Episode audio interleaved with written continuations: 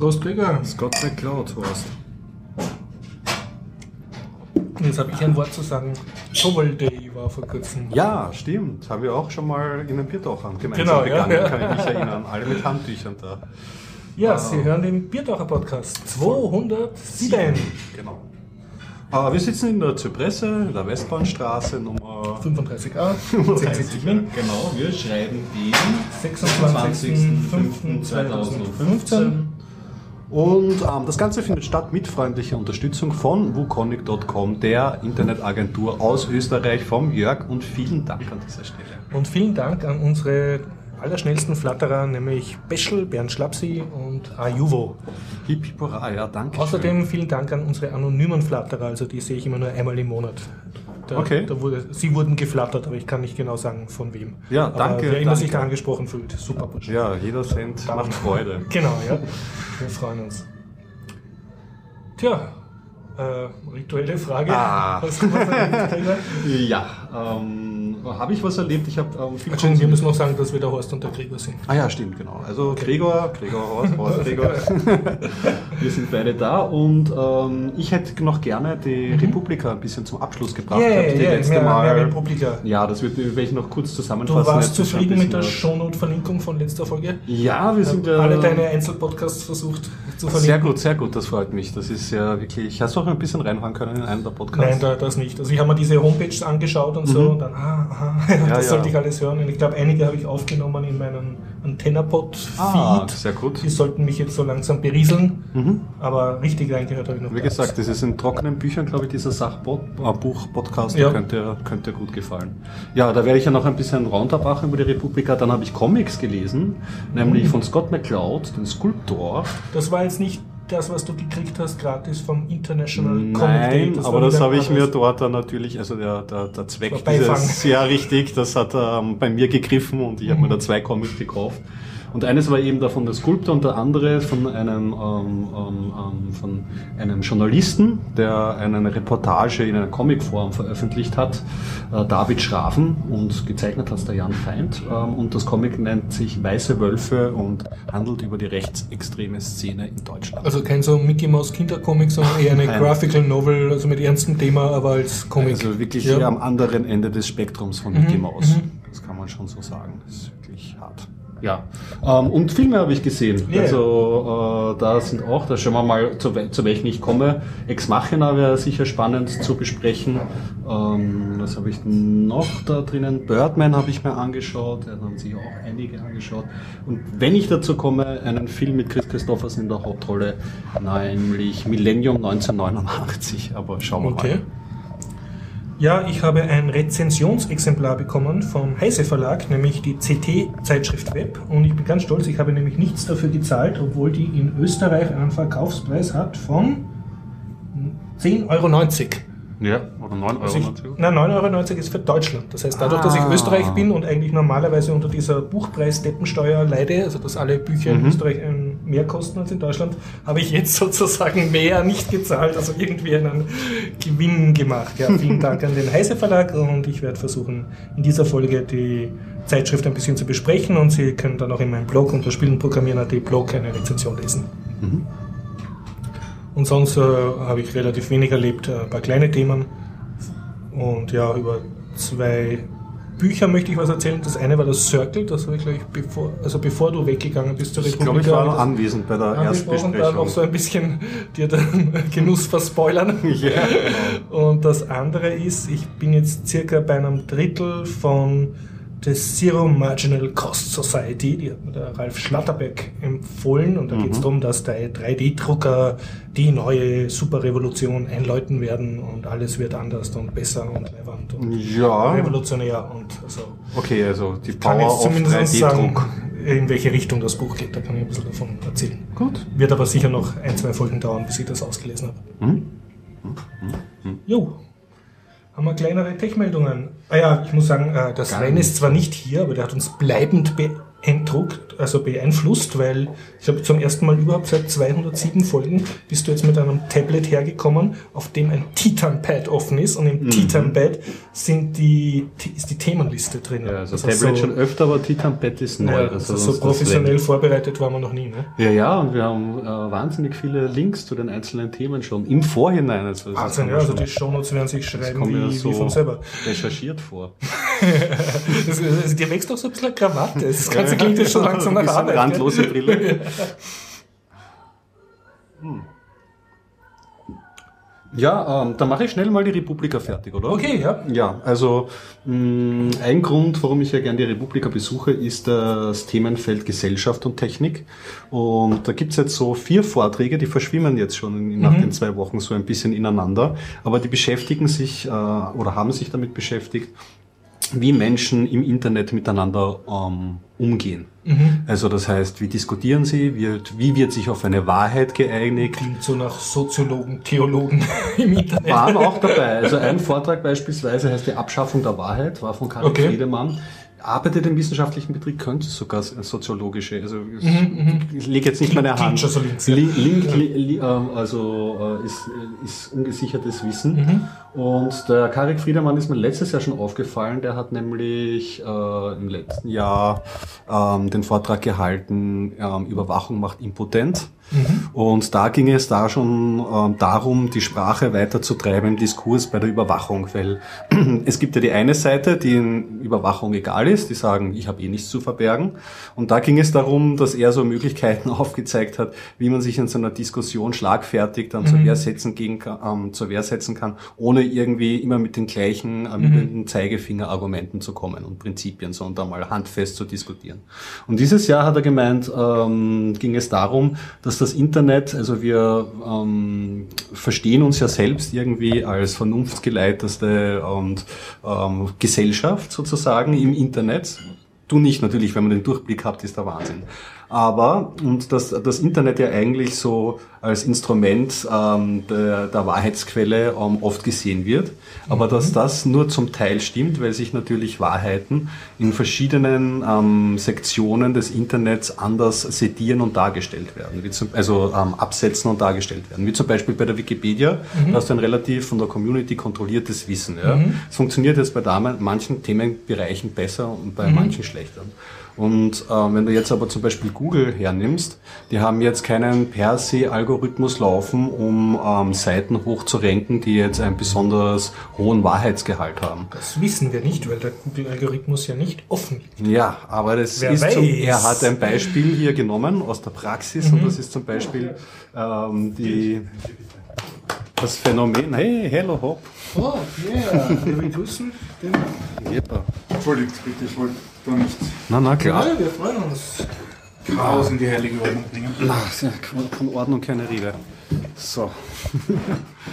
äh, ja, genau, wo war ich? Republika, Wahrheit ist relativ und du hast jetzt gesagt, außerhalb der Wikipedia gibt es anscheinend eigene Na, wie zum Beispiel die Impfgegner, die, wenn Ja, sie bei mhm. Google recherchieren, relativ hohe Hitzahl bekommen von Seiten, die diese äh, Meinung repräsentieren und die ähm, Häufigkeit dieser Treffer ähm, suggeriert dann den Leuten teilweise schon, da könnte ja was dran sein. Mhm. Weil so Google rankt das ja hoch. ja, richtig. Also das war zum Beispiel ein ganz inter interessanter Aspekt. Ähm, noch gesprochen hat, war zum Beispiel die Anne Witzorek. Das war, ähm, die hat den Hashtag Aufschrei ins Lebens gerufen, was nochmal eine ganz große Internetstory war und die hat ein Buch darüber geschrieben. Und die hat halt geschrieben über den, ähm, hat den Vortrag gehalten über ähm, Shitstorms und die feine Grenze, die es von Shitstorms eigentlich zu Hasskampagnen gibt. Und dass sie meint, also das war eine ihrer Thesen, dass durch den Begriff Shitstorm eigentlich viele hassgetriebene Kampagnen verharmlost werden. Jetzt hat man diesen Begriff, man kann das überall drüber stülpen und den Shit- Shitstorm hat jeder schon vielleicht mal im Internet oder keine Ahnung, einige Personen durchmachen müssen und das ist ja schon nicht schlimm. Und da hat sie halt aufgezeigt, ja naja, da gibt's halt schon Unterschiede und da muss man aufpassen. Mm, In diesem Themenkreis hat sich auch die wie hat sie geheißen? Ingrid Brodnik, glaube ich, eine österreichische Journalistin, ähm, die ähm, referiert hat über das Thema, dass die politische Debatte kaputt ist und wie Leute halt im Internet diskutieren. Und die ist auch, also wie es bei solchen Vorträgen ist, ja, und wo es bei mir immer schwierig wird, wenn sie Sch- Lösungsvorschläge zu, ähm, ähm, vorbringen und man dann das Gefühl hat, das sind weniger Vorschläge als so Fürbitten ans Internet. Für die- bitte, bitte ähm, benehmt euch gut, irgendwie so diskutiert gut. Und was sie dann noch so gebracht hat, dass die Plattformen selber technologische Lösungen teilweise bringen können, um vielleicht einen positiven Dialog zu unterstützen, wo ich dann so innerlich Der den Kopf geschüttelt habe, weil diese, Be- es gibt ja in Foren schon diverse Me Mechanismen und die greifen nur bedingt. Man kennt Hat das. nicht äh, Twitter jetzt tatsächlich was gemacht in die Richtung? Sie haben sich zumindest geäußert, dass sie Ist da schon heraus, ob das wirklich auch sinnvoll funktioniert? Oder? Also ich weiß, erstens habe ich Wahrscheinlich Twitter noch nicht mehr lang so genug, dass Blick und zweitens ist ja, Twitter ja da auch so eine Blackbox, was sie dann wirklich machen. Ja, aber sie haben ja eine ganze Zeit lang das ganze Thema ignoriert und einfach so getan, als würde es nicht existieren und jetzt dann doch. Ja. Sie haben sich geäußert, was da Aber es ist erst ein paar Wochen her, oder? Keine Ahnung, ja. Keine Ahnung. Ähm, und mein Abschlussvortrag, den ich mir ähm, angeschaut habe, ist auch schon ein Klassiker, seit vier Jahren oder so. Das ist der Felix Schwenzer, der auch das Virus.net ähm, äh, Blog führt. Der hat den Vortrag gehalten, Widersprüche, äh, nein, kognitive Dissonanz. Und der hat halt auch, der hat es über sich selber schon ein bisschen gewitzelt, dass er zum vierten Mal denselben Vortrag hält. Ein bisschen stimmt's auch, ja. Ähm, bei ihm baut das immer sehr auf seinen Wortwitz und seine Folienwahl dann aus, irgendwie dieser äh, Ding. Das sollte man sich anschauen, da wird man auf jeden Ist Fall. der auf YouTube schon drauf? Oder? Ja, also das Ja, ist okay. bestimmt. Kognitive Dissonanz. Genau, richtig. Und der ist eher lustig, der Vortrag, oder? Ja, definitiv. Also das war auf jeden Fall gut zum Aufbrechen. Und da ging es auch darum, er hat halt gemeint, die Sichtweisen bei manchen Themen sind halt so unterschiedlich und er hat natürlich diesen bekannten XKDC-Comic gebracht, mit wo jemand irgendwie schon zu Bett gerufen wird und er sagt so, ein Moment noch, da ist jemand falsch, there's someone wrong in the Internet. und er muss ihn vorn tippen und dessen, das ist zwar auch Vorbitte, aber die hat mir ziemlich gut gefallen. Er hat gemeint, einfach Widersprüche schätzen und sich nicht an allen abarbeiten und aufreiben und anreiben. Okay. Kann man so stehen lassen, da finde ich den Vortrag auch besser irgendwie, war jetzt nicht so am, am Punkt inhaltlich. Ja, und das war's schon mit der Republika. Oh ja, nein, zwei Sachen möchte ich noch bringen. Es hat auch ähm, ähm, Vorträge über Musik gegeben, das war dieses Jahr ein Schwerpunkt auf der Republika. Und da habe ich das, ähm, hat einen Vortrag gegeben, der hat recht gut so einen Abriss der Musikgeschichte gemacht. Der Vortrag hat geheißen Pop Will Eat Itself. Und der hat dann immer so ähm, Hörbeispiele gebracht, wie Popsongs von klassischer Musik sich gegenseitig irgendwie ableiten. Das war irgendwie fachlich irgendwie ganz gut und, und erhellend. Und das Zweite, das ist, äh, war ein Vortrag über Musikhackathons. Also wo sich Musiker treffen und irgendwelche Synthesizer und Musikinstrumente bauen und teilweise auch Musik machen. Und ich habe mich noch nicht schlau gemacht, aber wenn es das in Wien gäbe, würde ich vielleicht auch mal vorbeischauen. Ja, Würde, das was anderes. wäre ich. Ja. Oder selber machen, ja. Vielleicht gibt's ja. Also ich würde schon gern irgendwie. Also ich habe einen gan- ganzen Haufen Spielzeug, ja? Synthesizer-Sachen, so Chaos-Zilator und irgendwo, glaube ich, habe ich sogar noch ein Bastelkit für einen Theremin herumliegen und sowas. Also ich habe den Vortrag da gesehen und ich war ganz begeistert. Einfach zusammensitzen und ein bisschen was zum Quäken bringen und Fiepsen bringen, das, das stelle ich mir gut vor. Ja, und über Musik, äh, genau, was habe ich mir noch? Günter Dück ist auch immer ein Klassiker, der hat ein, auch ein Buch rausgebracht über die Schwarmdummheit. Das ist ja immer heißt, die Schwarmintelligenz ist, ein, ist, ein, ist ja ein Unwort und den Günter Dück, der ist so ein, ich glaube, ein ehemaliger, wirklich gestandener IBM-Manager, ja. Und der hat so das Talent für, wie ist er mit Soziobot haben sie es ausgedrückt, als anekdotische Evidenz. Also er erzählt ganz gute Geschichten ähm, aus seinem Berufs- und Managerleben und aus seinem Familienleben, das gewisse Sachverhalte ganz gut herauszeigt. Und bei Schwarmdummheit hat er halt so Verhaltensweisen herausgegriffen, die halt schief gehen, weil es halt aber trotzdem so eingelerntes gesellschaftliches Verhalten ist, sich da in dieser Situation so zu verhalten. Kann man sich auch anschauen. Da ist, glaube ich, aber das Buch, seine letzten Vorträge auf der Republik waren spannender. Ich glaube, da ist sein, sein Buch Die Schwarmdummheit vielleicht echt äh, mehr zu empfehlen. Und das letzte, was ich mir angeschaut, also das ist nicht das letzte, aber das, was mir noch einfällt, Da war ich komplett fertig in der Mittagspause, schon irgendwie über, überfüttert von Vorträgen und hock mich dann in so eine Diskussion rein und ich hatte nicht viel Hoffnung. Da war so Diskussion über Technologiestrategien in Europa. Okay, was soll da rausschauen? Die Thematik war auch so, okay, Europa schlängelt sich von einem Thema irgendwie zum anderen und man kann nie genau wissen, was da abgeht, weil sie in Wirklichkeit keine einheitliche Strategie haben.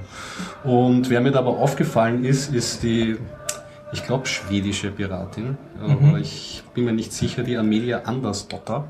Die war dort auch und hat dort mitdiskutiert und die war einfach gut. Wenn es den auf Video gibt, sollte man sich den anschauen dem hat man so richtig die Wut angemerkt. Die ist da wirklich haargerannt. Hat dann auch ein, ein, ein, ein gutes Beispiel gebracht. Ich kann es leider nicht mehr rekonstruieren, mit wo was schiefgegangen ist mit der äh, IP-Vergabe in, in Europa oder so. Und die hat mir, also das ist mir hängen geblieben, die hat in diese relativ trügen und lahmen Diskussion so ein bisschen Schwung reingebracht. Also auch eine Empfehlung.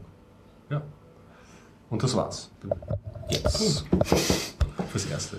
Dann fragen wir mal den Hopf, was er uns für Themen mitgebracht Es hat. tut mir leid, ich bin direkt von viel zu viel Arbeit und ohne Okay, irgendeine cool. Art von Vorbereitung noch hierher Also du hast nichts am Herzen, was du sofort loswerden musst. Ich glaube schon, aber es fällt mir nicht ein. okay, okay. Ja, passt. Ich kann, ein kleines, ich, ich kann ein kleines Video einstreuen, das mir eingefallen ist zu dem, was du vorher gesagt hast, wo ich mich schon wieder nicht mehr erinnern kann, worum es gegangen ist. Ähm, ah ja, weil wir ja geredet haben über ähm, technische Lösungen zu und, und, und ähm, Somebody is wrong on the Internet und äh, Tom Scott, Ja. ist ein, ein, ein englischer Videoblogger, macht, macht ein paar nette Sachen, unter anderem äh, Things You Might Not Have Known oder so. Ich werde seinen YouTube-Channel dann verlinken in den Show Notes. Ähm, hat unlängst ein Video herausgebracht über, da hat er einen Vortrag gehalten. Schwer zu beschreiben, was sich, was sich eigentlich alles, obwohl wir alle den Eindruck haben, dass sich in den letzten zehn Jahren nicht so viel getan hat, weil die Sachen zwar inkrementell besser geworden sind, aber nichts revolutionär Neues aufgetaucht ist auf, auf der Welt. Ähm, dass eigentlich sich doch sehr viel getan hat und, und, und dass sich das auch noch beschleunigen wird, eben wie, wie das so ist mit. Weißt du, was den Karl Rösling-Vortrag bei Tate über. Nein, nein, nein, und so, nein, gar nicht, nicht so prominent auf irgendeiner kleinen Konferenz in England. Aber halt, dass, dass es jetzt halt so ist, dass von wegen Shitstorm, Ja. dass halt die Gegenreaktion sofort global ist und sofort total übertrieben ist und die Gegen-Gegenreaktion total, also nicht mehr innerhalb von Wochen passiert, sondern innerhalb von Stunden passiert und, und dass das einfach alles so einfach nur mehr Atom- und Gegenatomschlag ist im Internet und dass das alles nur noch viel, viel schlimmer wird in nächster Zeit. Dass ich, und dass das eigentlich auch ein Quali eine qualitative Änderung ist und nicht nur eine, eine quantitative Änderung. In dem, wie wir, oder in dem, wie, wie, wie das Internet die Gesellschaft verändert. Oder zumindest einen Einfluss hat auf die Gesellschaft. Oder Ja. vielleicht auch nicht, weil im Endeffekt, man, wen, wen kümmert es doch eh. Ja, das kann man dann immer relativieren. Oder dann doch wieder zufügen. schon, wenn man sich anschaut, wie, wie Gamergate irgendwie so Ab, Ach ja. so, ich, vielleicht sollte ich das nicht erwähnen, weil, weil wir dann sofort Opfer werden von, von diesen. schon Internet falsch verhashtagt. ja. Ah. was, was, was soll ich verhashtagen? nein, nein, nein. Also, Naja, ich glaube, sobald du irgendwie Ist eh schon durch. so- so- nein, sobald ist du nicht irgendwie durch, aber oh Gott, jetzt war auch schon nur der erste den. Anschein erwächst, dass du irgendwas gegen Gamergate gesagt hast, musst du um dein Leben fürchten, glaube ich.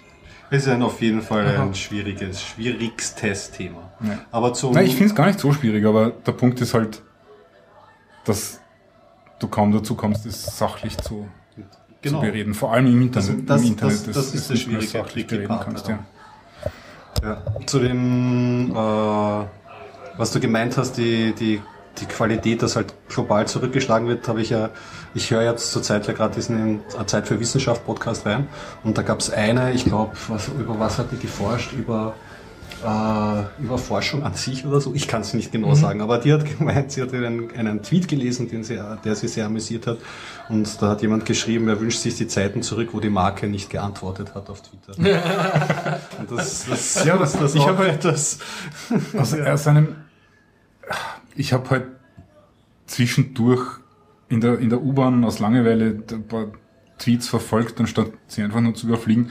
Und da war die Gesch- Geschichte mit der Conchita Wurst und, und dem Problem, dass der ORF zur Werbung geschnitten hat, statt ihr, ihre Lieder zu zeigen oder so irgendwas. Okay. Also ich habe den Song Contest nicht, wir nicht verfolgt, aber offensichtlich dürfte es ein Problem sein. Gibt sogar irgendwie einen Standardartikel, dass sich der Manager aufgeregt hat und beschwert hat beim ORF. Und ja, man kann sich sehr vorstellen, das ist natürlich, da hängt natürlich einiges dran an, an Erfolg und Geld, wenn, wenn, wenn da jetzt gerade, das muss halt alles zusammenspielen. Ne? Wenn, Auf jeden Fall. Es muss jetzt die, die Zeit, der Gunst der Stunde sie hat jetzt ihr Album rausgebracht, jetzt ist der Song Contest, es ist eh schon ein Wunder, dass sie sie am Folge Song Contest so promoten und dann kommt der ORF und schneidet irgendwie zur Werbung anstatt ihr. Lied zu zeigen oder was auch immer. Kann man sich vorstellen, wie da die, die, die Wellen hochgehen. Aber aus irgendeinem Grund bin ich dann auf die Facebook-Seite vom ORF gekommen und da Mhm. ist nicht anonym, also nicht anonym, sondern äh, äh, also nicht als, als irgendwie Rollenaccount oder so, sondern tatsächlich als ein, ein persönlicher Account mit einem Namen drunter Okay. hat, hat eine, eine Frau vom ORF offensichtlich geantwortet auf, irgendw auf irgendwelche äh, Postings auf dieser Facebook-Seite. Und das ist dann schon auch irgendwie sehr snarky und, und, und, und bissig und, und haut halt zurück.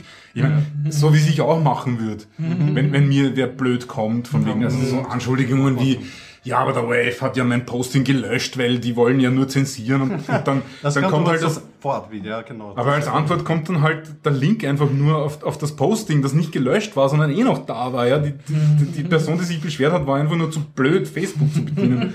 Aber das ist halt was, wo man nicht, nicht wirklich, in, ich weiß nicht, ich zumindest nicht wirklich damit rechnet, dass eine Corporation oder halt irgendeine eine, eine, eine Firma oder, oder der ORF einfach so, so, so, so internettypisch reagiert, so, ja, so bissig und so zynisch und so, so, so direkt, ja. Das so aggressiv eigentlich. Social Media du hast den Manager Job, dazu. da dich mit den Flut der Ja, ich meine, früher ist das halt. Naja, schon, aber früher ist das halt noch irgendwie ein paar Tage irgendwie durchgesickert durch irgendeine PR-Abteilung und dann hat's halt irgendeine halbherzige. Aber da Ja, ist ja. gleich einmal zurückgeschaut. Ja, das ist durchaus eine Also das ist schon, ja. Obwohl es eigentlich, wenn man so auf, im, im, das ist eben auch, was der Tom Scott sagt, ne? Im, im ersten Moment ist es nicht, hat man nicht so das Gefühl, dass sich viel getan hat in den letzten zehn Jahren. Ich meine, wir haben die, mehr oder minder dieselben Telefone, sie sind halt jetzt wieder eckig statt, statt rund. Und wir haben mehr oder minder dasselbe Internet, es ist halt 50 Megabit statt 10 Megabit und wir haben mehr oder minder dieselben Social Networks. Aber irgendwie hat sich doch auch was verändert. Ja. Ja. Bevor wir voll in Saft gehen und schöner leben, äh, würde ich gerne meine Zeitschrift rezensieren, weil ich glaube, das bringe ich nach dem zweiten Bier nicht mehr zusammen.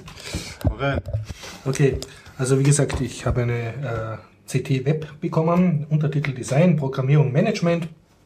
Und was ist drinnen? Es sind äh, jede Menge Artikel drinnen, die dir jetzt sagen, sozusagen, wie du als unbedarfter, nicht HTML-kundiger, schnell mit diversen Websites und Services eine schön aussehende Blog- oder Fotoseite zusammenbringst und auch schöne Preisvergleichstabellen, was dann wie viel kostet. Also sozusagen, dass ich habe einen Mitteilungsdrang und möchte, dass das schön und toll ausschaut, aber ich habe keine Lust, CSS zu lernen. Also diesen Teil bedient dann ist ein JavaScript-Kurs drinnen, ein dreiteiliger, der war, glaube ich, schon einmal in einem älteren Sonder Sonderheft vor, einem- vor einem Jahr. Und es sind äh, Artikel drinnen über Werkzeuge wie GitHub, äh, GitHub oder CoffeeScript oder also so Sachen, die dir helfen beim professionellen äh, Website- oder CMS bedienen. Und dazu natürlich auch jede Menge äh, Vergleichstests über äh, CMS-Systeme, großteils über kommerzielle Systeme. Okay. 170 Seiten, 9,90 Euro. Äh, in Deutschland, in Österreich 10,90 Euro. Ah, da, na, Und äh, was mich leicht amüsiert hat, es gibt hinten ein Cheat Sheet zum Rausnehmen, wird extra auf der Titelseite beworben. Und vielleicht kannst du mir erklären, wozu das gut ist, weil das habe ich wirklich nicht ganz kapiert. Das ist eine, wie soll ich sagen, eine Seite aus dünnem Hochglanzkarton, zweiseitig bedruckt in vier Farben und auf der Vorderseite äh, sind HTML-Befehle. Ich zitiere jetzt Spitze Klammer B, Spitze Klammer zu, fett. Und auf der Rückseite sind CSS-Befehle. Ich Ah, zitiere ja, ja. ähm, Darstellung, bla bla bla, Display Position Top Right Bottom. Aber es ist sozusagen nur die, äh, wie, wie nennt man das? Also man, man, man denkt auf, ja, da klicke ich jetzt drauf und kriege das näher erklärt, wie das dann funktioniert. Ja, aber das man hat geht die dann nicht. 1000 Tabs offen und schaut danach. CSS Klammer braucht den drei. CSS. Ja, also vielleicht ist das mehrteilig oder so. Ich wundere mich auch, es ist kein Lochstreifen. Vielleicht Ich für Leute, die das es dann nicht lernen anwenden. wollen, die dann schon wissen, wie man das Ja, ich Ganze... weiß nicht, ich find das immer- es, ich, also es klingt für mich so ein bisschen nach wenig durchdachten ja, eine Gimmick. Zeit lang so ein Na, also, bei mir. Es ist sicher, es ist sicher nicht Also für, für 10 Euro oder 11 Euro hätte ich gesagt, das ist jetzt nicht rausgeschmissenes Geld. Nein, nein, ich rede jetzt rein von diesem, äh, von dem Cheat Sheet. Ich rede jetzt nicht von der Zeitschrift. Der, der, der CT-Verlag ist, ist, ist durchaus bekannt dafür, dass, dass sie sich ein bisschen mehr Gedanken machen als die üblichen. Wir müssen Titel erfinden, Ja, die möglichst viele Klicks anziehen. Aber dieses Cheat Sheet schaut tatsächlich nicht so aus, als würde man viel Nutzen Ja. daraus ziehen können. Und sonst halt wie, wie von CT gewohnt. Also die Artikel haben, haben durchaus ein bisschen höheres Niveau. Der JavaScript-Kurs richtet sich jetzt zwar an Anfänger, aber es ist auch eher so, hat mich sehr erinnert an so eine Computer, Computerprogrammieren 1 Vorlesung. Also man setzt voraus, dass du schon irgendwie programmieren kannst oder dich damit beschäftigt hast und dann wird dir erklärt, wie das in JavaScript funktioniert. Also es ist nicht so für den superblutigen Anfänger, obwohl die anderen Artikel eigentlich meiner Meinung nach auch für Nicht-Programmierer geeignet sind. Also gerade wenn du einfach wissen willst, ja okay, ich habe keine großen Ansprüche, ich will einen Webshop oder ich will einen schönen Fotoblog, dann werden da halt diverse Anfangspunkte sozusagen. genau behandelt und so. Es wird auch Creative Commons Lizenzen werden erzählt äh, oder erklärt in einem Artikel. Thema, ja. Ja, ja, und, äh. Und halt so, so, so diverse, wie, wie funktioniert Versionierung, wie ist das und dann aber gleich sehr, sehr technisch mit GitHub. Insgesamt, Also, das hat einen positiven ja, Eindruck, ja, aber ich meine, ich, also wenn ich das jetzt nicht gratis gekriegt hätte, hätte ich es mir sowieso gekauft. Also Mhm. ich weiß sozusagen, was ich vom Heise Verlag erwarte. Und das kriege ich auch. Was mich ein bisschen verwundert hat, ich ähm, mache meinen Blog mit Pelican, das ist ein Python-Framework, das statische Webseiten generiert und ich beschäftige mich derzeit mit äh, WordPress und sonst bin ich ein sehr Ah, großer. Doku-Wiki-Typ, also meine Homepage ist DokuWiki und, und derzeit versuche ich mich mit Moin Moin Wiki zu beschäftigen, Python-Wiki und also über alle diese Sachen, die mir jetzt in meiner Open Source Blase sehr wichtig sind, habe ich da sehr wenig gefunden. Also das war eher, also nicht, dass sie totgeschwiegen wurden, aber der Fokus, ich habe jetzt sozusagen gestaunt, was, es gibt ur viele kommerzielle Sachen, die eigentlich für etwas, was ich mich selbstverständlich nur als Open Source Framework benutzen wird, gibt es anscheinend auch genug Webservice, die dafür halt so diverse Geld Erwähnen, erwähnen Sie. Squarespace auch oder setzt das weiter unten an? Squarespace? Das ist ja auch so ein Internetseitenanbieter, oder? Wo Mhm. man sich zusammenklicken kann. Es, es sind, glaube ich, so ein paar Übersichten drin über, über Werbung Webhost-Anbieter. für die Squarespace. Ich glaube, die Pizzen so oder so. Aber auswendig weiß ich, weiß ich das jetzt nicht, ob das drin ist. Ja, also Ja. insgesamt äh, würde ich sagen, Biertaucher-Empfehlung, ein ganz gutes Sonderheft.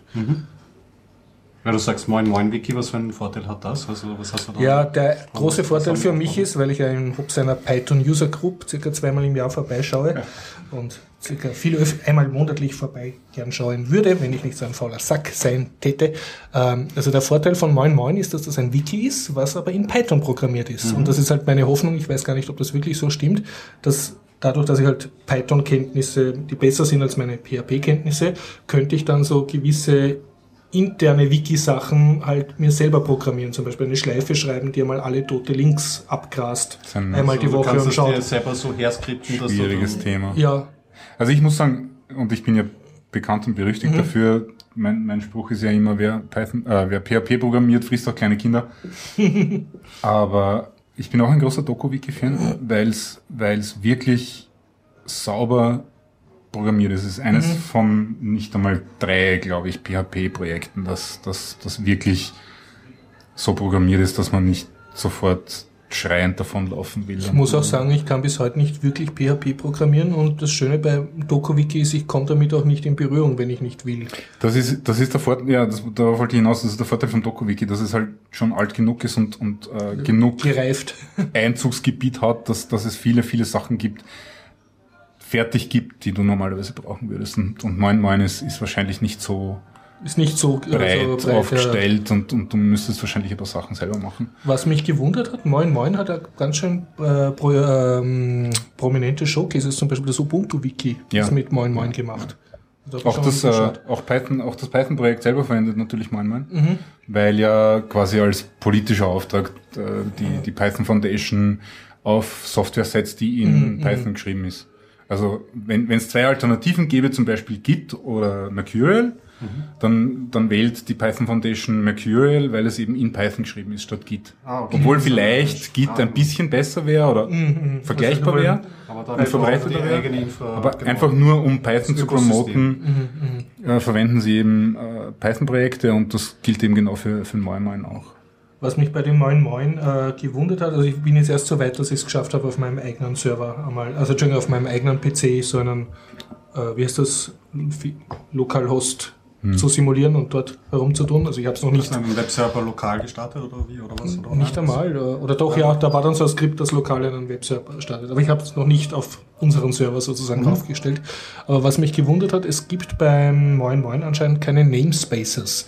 Namespace ist, dass du, das kenne ich von DokuWiki, dass du jetzt zum Beispiel so wie einen Ordner mit einem Unterordner, mit einem Unter-Unterordner Dass du so machen Artikel kannst. stru- strukturierst. Ja, also dass du sagst, das ist dies, äh, der, der Gregor-Bereich und im Gregor-Bereich ist jetzt der Bereich. Privatleben und dort sind jetzt die so und so viele Wiki-Seiten drinnen. doch, gibt's auch. Schau Geht das an. auch? Ja, es weil, weil in dieser. Wiki-Matrix stand, äh, also die Vergleich zu verschiedenen Wikis, da stand, äh, Moin Moin kann keine Namespaces. Hm, Und okay. soweit ich das kapiert habe, kann, Ja, es also ist jede Wiki-Seite hat einen unique Wiki-Namen und das war's dann schon. Ich nehme an, du kannst wahrscheinlich irgendeine Dot-Notation dann Mhm. Ja, reinbauen.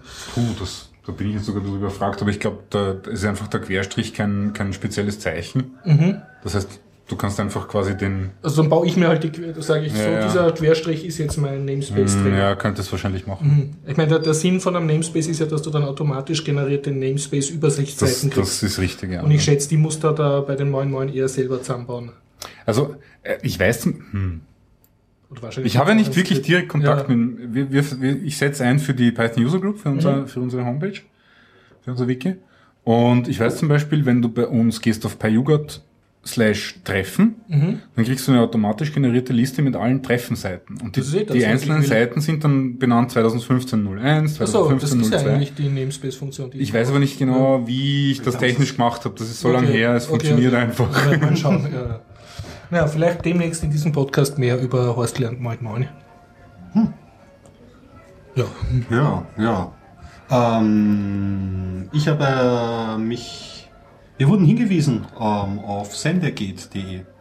Nämlich ähm, die ja, genau. äh, Melanie Bartosch hat dort vom, vom Zeit für Wissenschaft Podcast hat dort eine ähm, Thread ins Leben gerufen, wo sich jetzt so sämtliche oder viele österreichische Podcaster versammeln. Und es liegt so in der Luft, als könnte es wieder wie anno dazu mal ein weiteres Barcamp zum Thema Podcasting geben.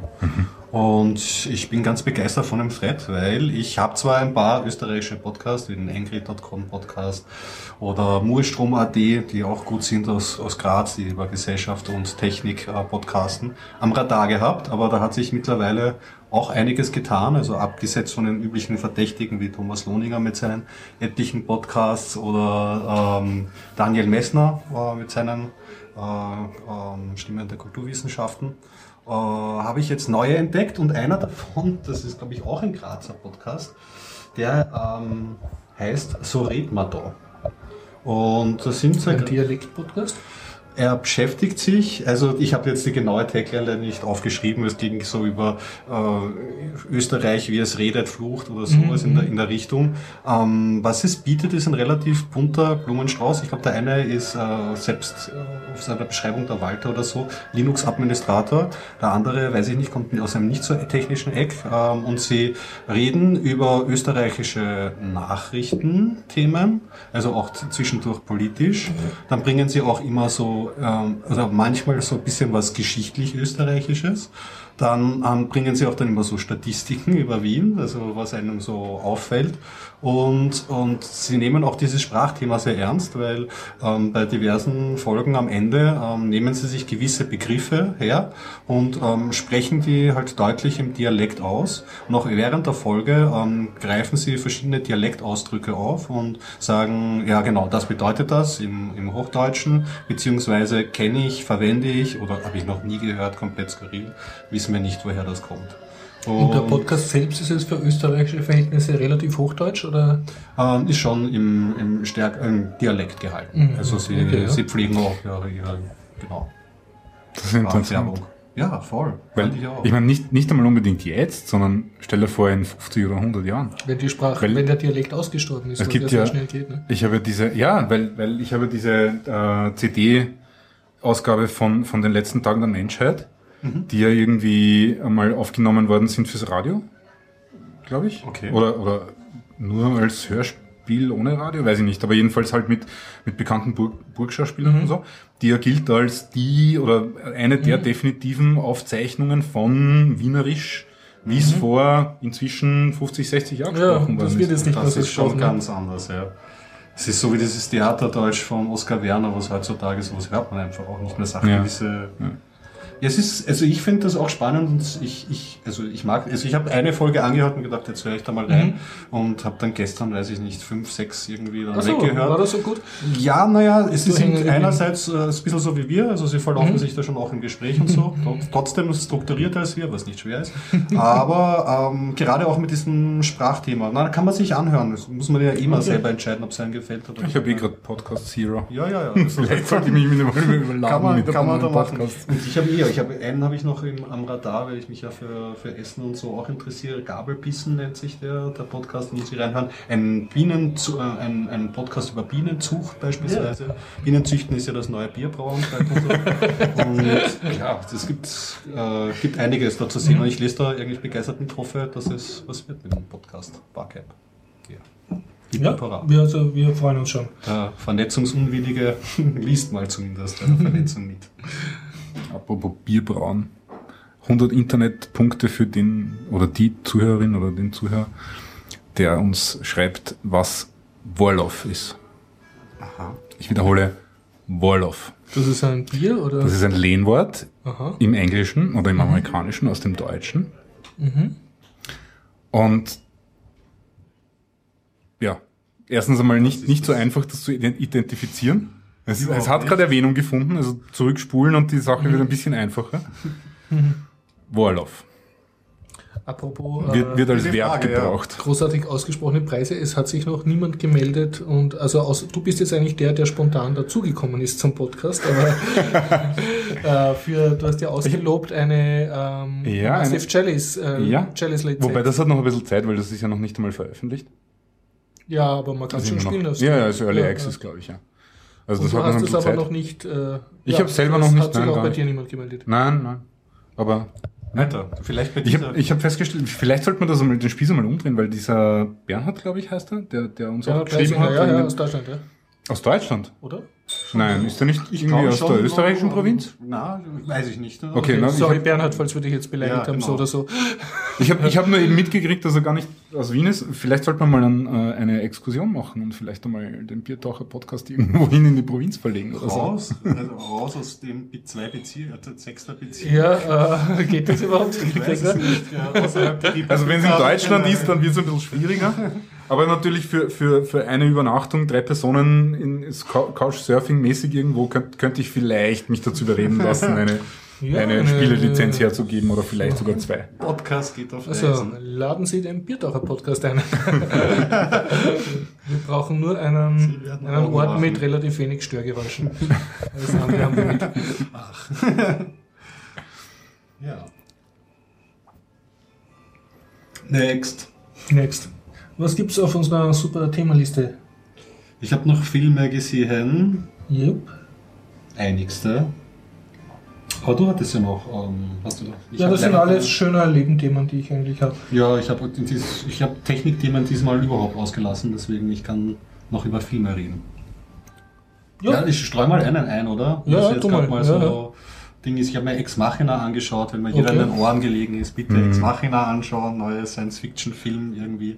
Moment, Von- haben wir den nicht besprochen? Ich das kann- nicht da das kann man mit der- dunkel bekannt vor, ja. computergenerierten Frau? Da, Ja, da, da warst genau. du nicht, da warst du in Da, Berlin, da haben wir schon besprochen. Aber du Na gut, dann mache ich es mach noch, äh, mache ich es kurz damit.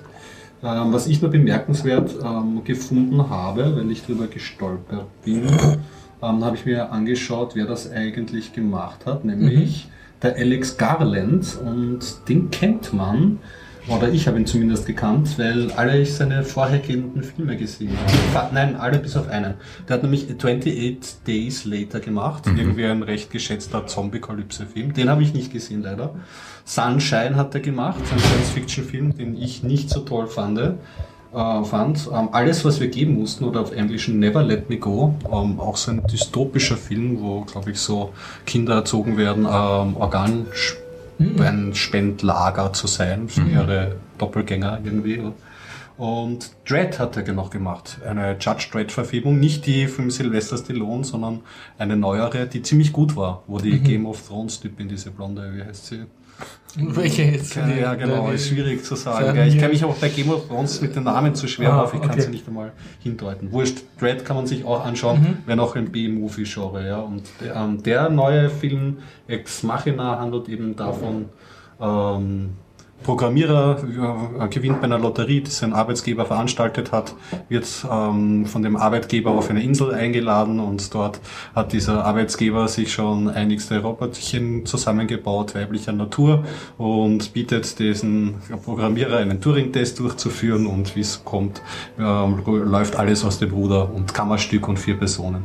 Und mich hatte der Film, weil ich Kammerstücke prinzipiell mag und weil ich immer dankbar bin, wenn, wenn so die Roboter-Thematik nicht komplett ins Peinliche abrutscht, was natürlich bei der Kombination von Weiblichkeit und Roboter und Psycho ähm, am Spiel sehr leicht passieren kann.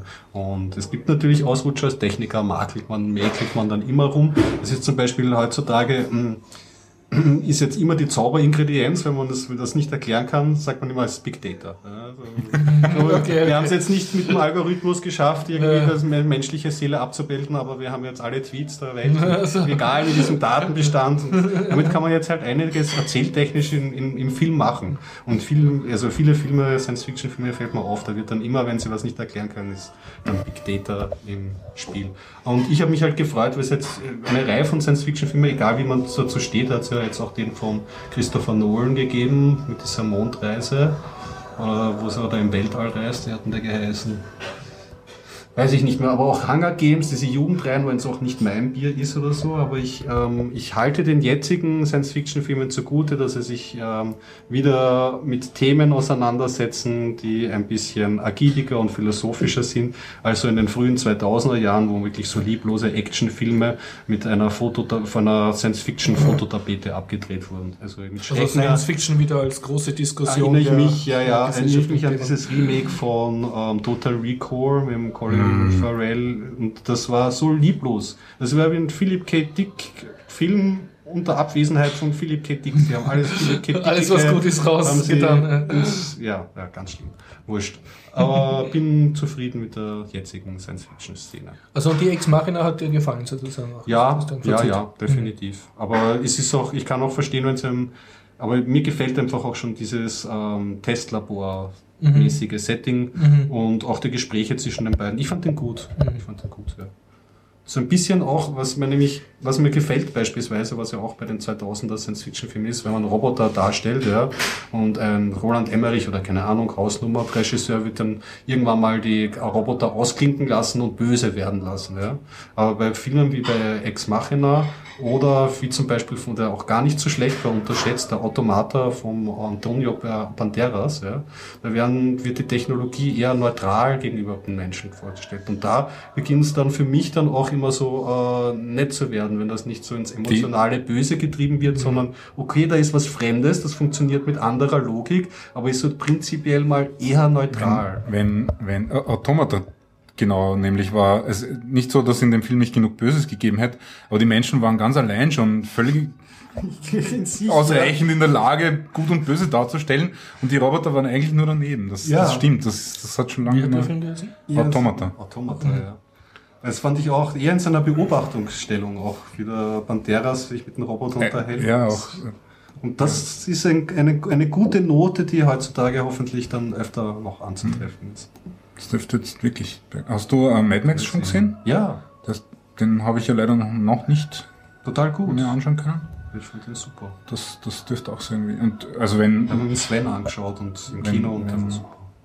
wenn der George Miller irgendwie schafft, dem, dem Studio das Geld rauszuleiern für die, für die CGI-Effekts, dann bestehen vielleicht die Chancen, weil, weil er nämlich, also zumindest sind das so die Gerüchte, dass er, dass er das ganze, das ganze Budget ausgegeben hat für die praktischen Effekte und für die Schauspieler und für die, für die Szenen und für, für den eigentlichen Film, das, das, was man eigentlich unter Film verstehen soll.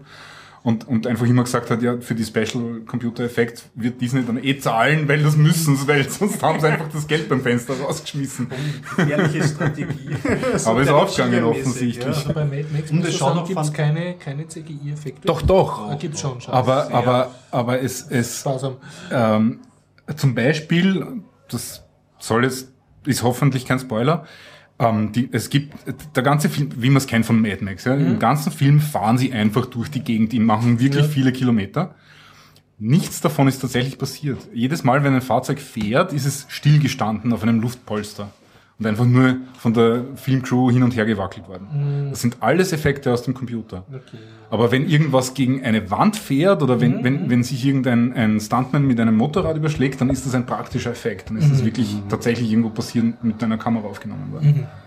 Also es ist, also wenn, wenn, also man wird, man sagt, man sieht's, finde ich. So kann man es vielleicht zusammenfassen. Man sieht, die Kostüme sind wahnsinnig liebevoll, da kann man sich fast nicht satt schauen, wenn man Fallout-Fan ist. Die ganzen Raider mit ihren verschiedenen Schmücken ist wunderbar gemacht, die Autos, alles wie es Also designt echt ist. Und, sozusagen. und es, ja genau, es fühlt sich und schaut sich relativ echt an. Ja. Ich bin jetzt nicht einer, der so drauf aufpasst, aber mir ist aufgefallen, so, ah, okay, Ausstattung, Design und Schauspieler, das ist echt mit Liebe gemacht. Da kann ich auch den George Miller irgendwie rauslesen nach den ersten drei Dingen. Das ist nicht allzu sehr verbogen und der Plot erstaunlicherweise für einen Actionplot auch unbeinlich. Da bin ich auch schon. Ansonsten macht er einfach Spaß mit der Action. Also da kann man echt Mad Max 4 schwer in Ordnung. Kaum zu glauben, nicht versemmelt. Sehr gut. Ich kann zum Thema Serien was einfließen lassen. Mhm. Es ist von Silicon Valley die zweite Staffel heraus. und Die läuft Mhm. jetzt gerade.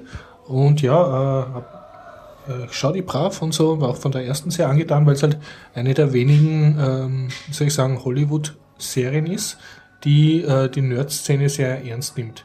Es war also, die Nerd-Szene, die in Silicon Valley so von, den Ja. großen Google. Also es geht natürlich um diese geldgeile, ich werde schnell Millionär äh, mit proprietärer Software-Szene. Es ist kein Open Source Nerd-Szene, aber es ist, ist halt ganz lieb, weil du jetzt sozusagen als Computer-Nerd äh, siehst, dass sie jetzt zum Beispiel die Webseiten richtig aussprechen, die du auch selber liest. Oder die Firmen, die jetzt vor circa einem Jahr in waren, also es wird einen gewissen Produktionsvorlauf haben, kommen auch wirklich in der Serie vor. Und äh, sie machen sich halt über gewisse Firmen und vor allem um die Firmenkultur lustig. Also Google wird als Huli dargestellt, aber da fahren die Leute halt so mit Fahrrädern herum und, und haben alle so übercharismatische, extrem von sich überzeugte Chefs und gleichzeitig so eine sehr lockere Nerdkultur, aber die natürlich trotzdem die ganzen Firmenhierarchie-Sachen dann irgendwie eingebaut hat, dass man sich nicht die Misserfolge dem Vorgesetzten melden traut, sondern das halt auf den irgendwen anderen abschiebt und so. Und ja. Ich finde die auch super. Ich habe die erste Staffel auch gesehen und hat auch kein Unbekannter gemacht. Da steckt der Mike Judge dahinter und der hat früher schon einmal sich für ähm, Beavis and Butthead ähm, genau verantwortlich gezeichnet. Der ist, glaube ich, ganz lustig. Ähm, besonders gut hat mir gefallen, kennst du diesen einen, der dort mitspielt, der so ein Steve Jobs ähm, ist, der den Leuten auch mit Ja. Geld unterstützt. Und da gibt's eine Szene, da bin ich abgebrochen, funktioniert wahrscheinlich überhaupt nicht, wenn ich es nachher erzähle. Da bekommt er irgendwie so ähm, einen Fast Food Burger King Burger hingeschoben. Und er kennt das in seiner abgehobenen Milliardärswelt überhaupt nicht. Und er fragt so, Who is this who claims to be king of burgers? Restliche Folge handelt nur davor, wo die irgendwie so den Burger anschaut und irgendwie drüber nachdenkt. Und Ja. alle machen sich schon Sorgen, ob er jetzt komplett irgendwie verrückt geworden ist. Und ja, schaut sich das an. Das ist, Der, der ist auch herrlich, ganz dieser, dieser Plot, der sich durch die ganze erste Staffel zieht mit Ja, dem. ja. Also die zweite bleibt noch immer stark, meinst Bleibt schön, Also- ich muss dich aber enttäuschen, aus einem gewissen Grund, den ich jetzt nicht spoilern wird, kommt dieser Steve Jobs-Typ nicht mehr vor. Okay. Nein, macht nichts. Oder nicht dauernd. Hat sich jemand eigentlich schon dieses Better Call Saul angeschaut oder so? Diesen Spin-off von, ähm, von Breaking Bad? Ab, nein, habe noch nicht geguckt. Ich habe nur gelesen im Netz, dass der sehr populär sein soll und so. Nur be besondere Kudos jetzt für die Silicon Valley Serie, weil es in der jüngsten Episode haben es halt, ähm, wie soll ich sagen, sie machen sich ein bisschen lustig, aber sie nehmen es auch gewissermaßen ernst, ähm, über den Einfluss der Pornoindustrie auf Internet-Traffic an sich. Und das haben ja schon mehrere Leute gesagt, dass halt äh, so und so viel Prozent vom Traffic und nicht unwesentlich besteht halt aus Porn. Ne? Und Ja.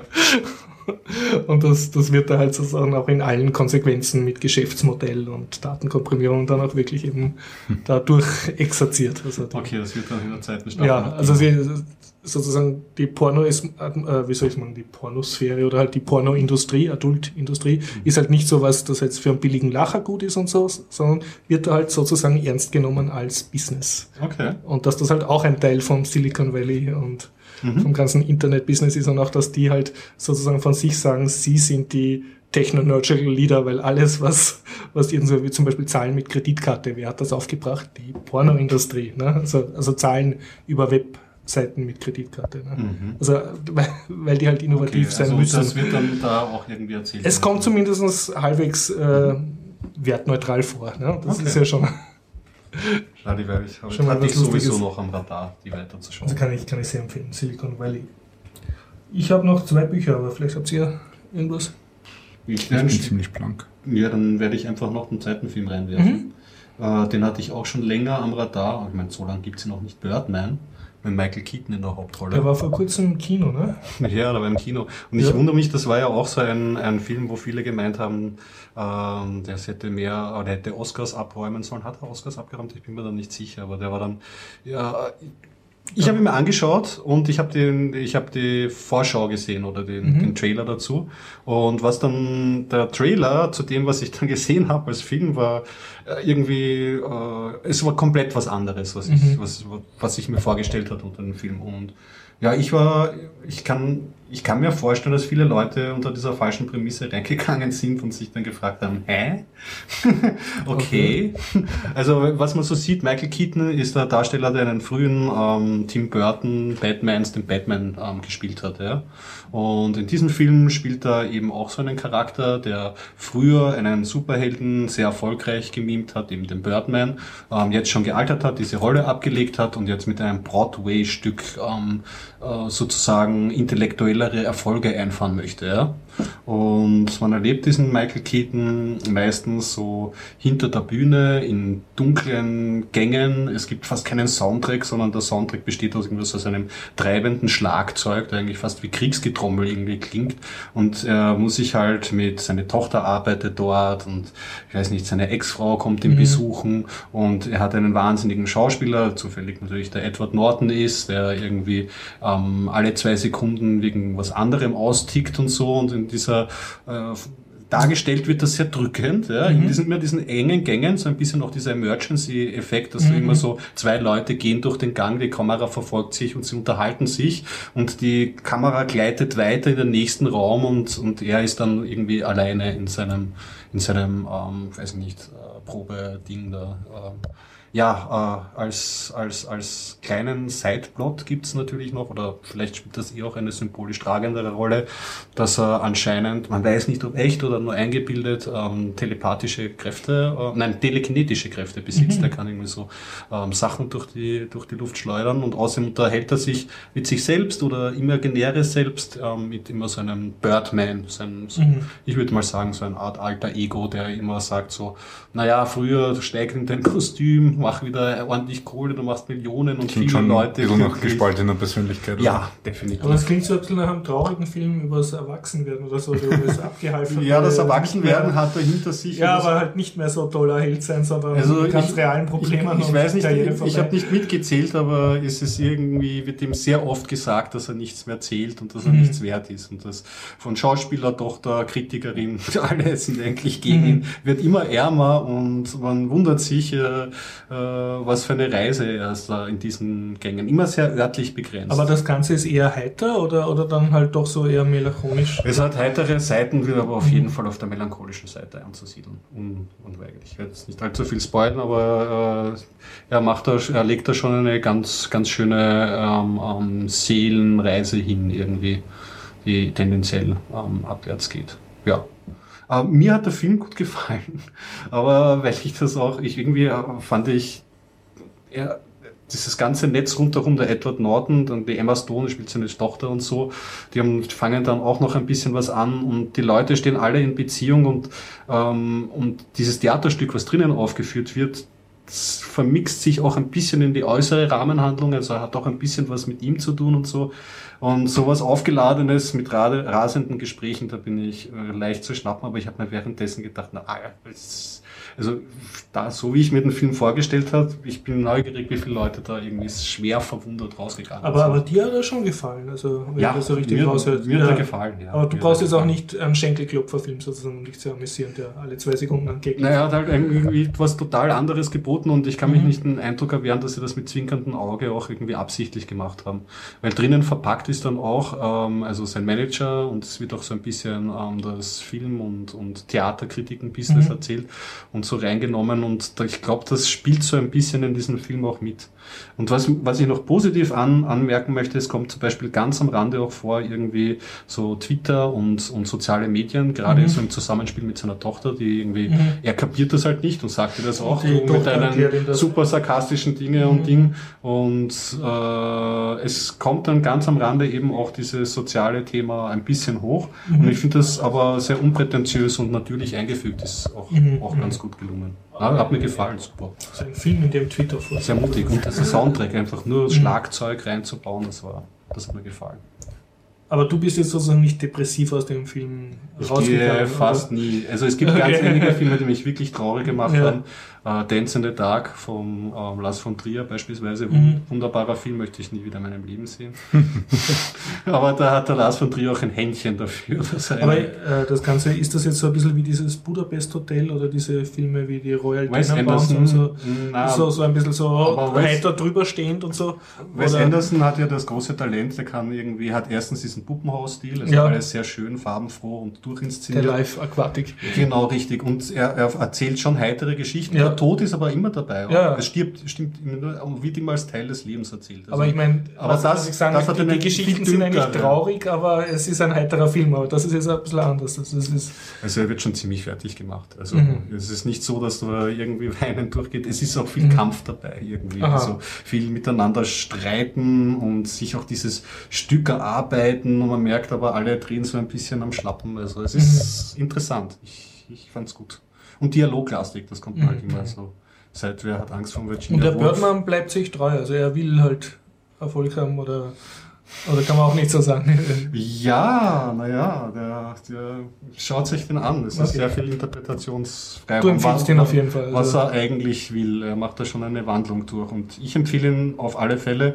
Bloß halt nicht erwarten, was ich mir erwartet habe, dass mhm. irgendwie so abgehalfterter Schauspieler erkennt, ähm, erkennt eigene Superkräfte und macht dann eine neue kleine Karriere als echter Superheld. Das klingt auch mehr nach Westküste und das, was der Film wirklich ist, ist wahrscheinlich wirklich mehr Ostküste. Ja, das, das, das, ich glaube, das, das Also was du jetzt sagst, helfen ihm auch seine telekinetischen Kräfte nicht, weil man nicht weiß, ob die wirklich existieren oder so. Für mich hätte der ähm, Film genauso funktioniert, aber wahrscheinlich hätte sich das ganze Drama, man braucht halt schon irgendwie diese Vermischung mhm. zwischen mhm. Michael Keaton und Batman und mhm. dann im Film. Es ist ja dann verschachtelt. Du hast ja eigentlich den Michael Keaton, der früher wirklich der Batman war. Der ist halt jetzt ein älterer Schauspieler, der Birdman mhm. war, war sicher eine andere mhm. Biografie, plus dann noch in diesem Setting ein Theaterstück drinnen als dritte Schale. Also es ist mhm. irgendwie in sich Film, verschränkt. Film ja, genau. So macht das relativ schön.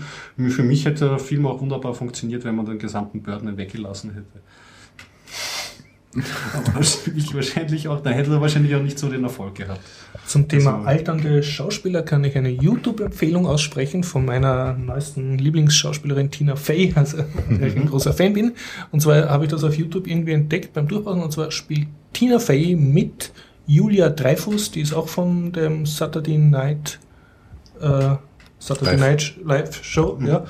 Und dann spielen, glaube ich, noch zwei Schauspielerinnen mit, äh, die ich nicht äh, zuordnen konnte. Eine ist, glaube ich, eine auch äh, bei Saturday Night Live. Und zwar, ich erzähle es jetzt kurz nach, es ist nur so ein 5 Minuten YouTube-Clip, ein kleiner. Ich habe auch nicht ganz kapiert, aus welchem Anlass sie den gemacht haben. Aber auf jeden Fall, das Setting ist so, du siehst halt drei Frauen, die einen Picknicktisch gemacht haben und, und im Freien und feiern gerade und toll aufblickt und so und sind guter Laune und trinken Sekt.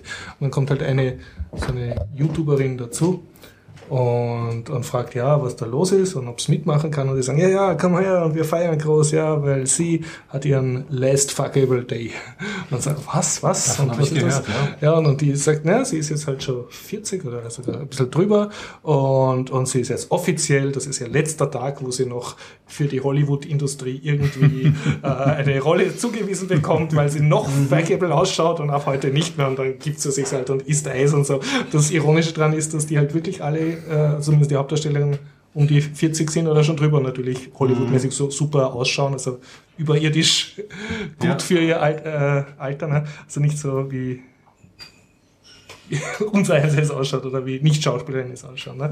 Und sie machen sich halt dann lustig über dieses äh, Klischee, dass du halt als Mann darfst total alt sein und äh, Harrison Ford und so darfst noch mit 70 irgendwie herum, also kriegst Hauptrollen angeboten sozusagen und als Frau bist du halt, äh, ist dann Wert rein nach dem Aussehen und Ja, ich habe von dem Video gehört. den und, und, es ist, ja, und es ist sehr, Und sehr, sehr lieb, sehr lieb gemacht, weil die, der, der Zaungast, also die, die da reinkommt, das ist ja die YouTuberin, äh, die, die fragt dann halt so ganz naiv, ja, und, und, und für Männer gilt das auch? Und dann lachen sie halt alle so, nein, nein, Männer haben das nicht, das haben ja Frauen und so.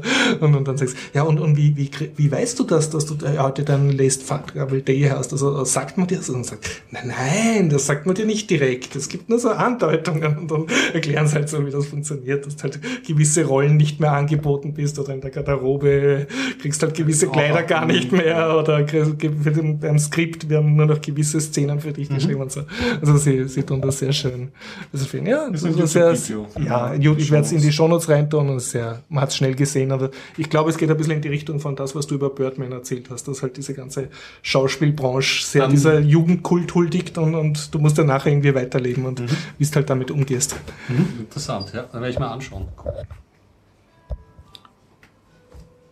Jetzt haben wir es immer echt, oder? Hab ich Ich habe noch zwei irgendwas? Bücher. Ja, du hast noch zwei Bücher und mach noch mal ein Buch.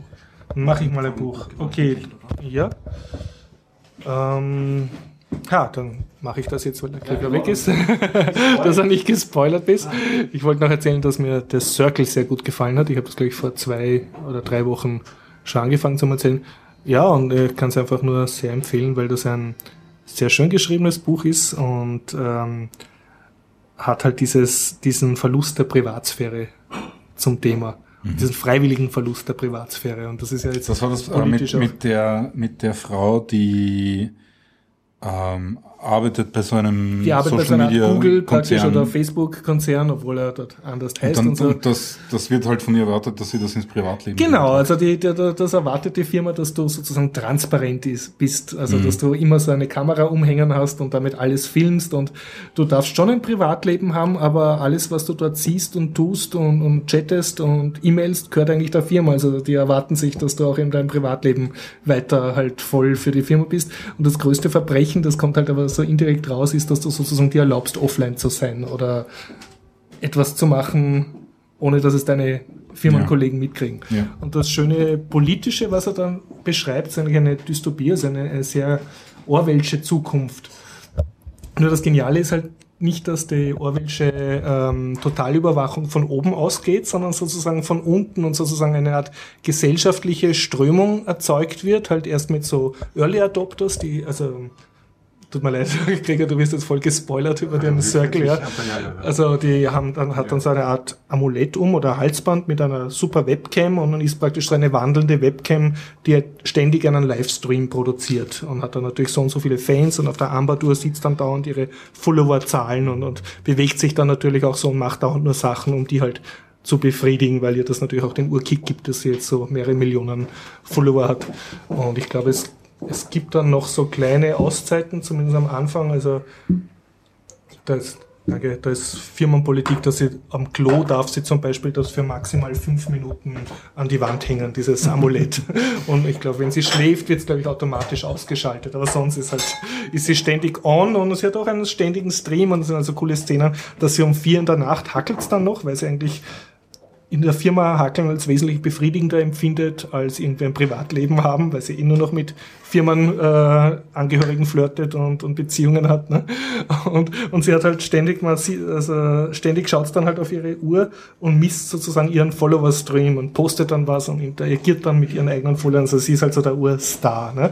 Und das ist das eine, aber das andere ist dann, und das ist, finde ich, politisch relativ cool, äh, dass dann sozusagen eine Bewegung entsteht, dass nicht nur diese ähm, in diesen Tech-Unternehmen diese paar transparenten Leute all, always on sein sollen, also immer alles sozusagen, was sie machen und sehen, live streamen sollen, sondern dass das dann auch von Politikern gefordert wird.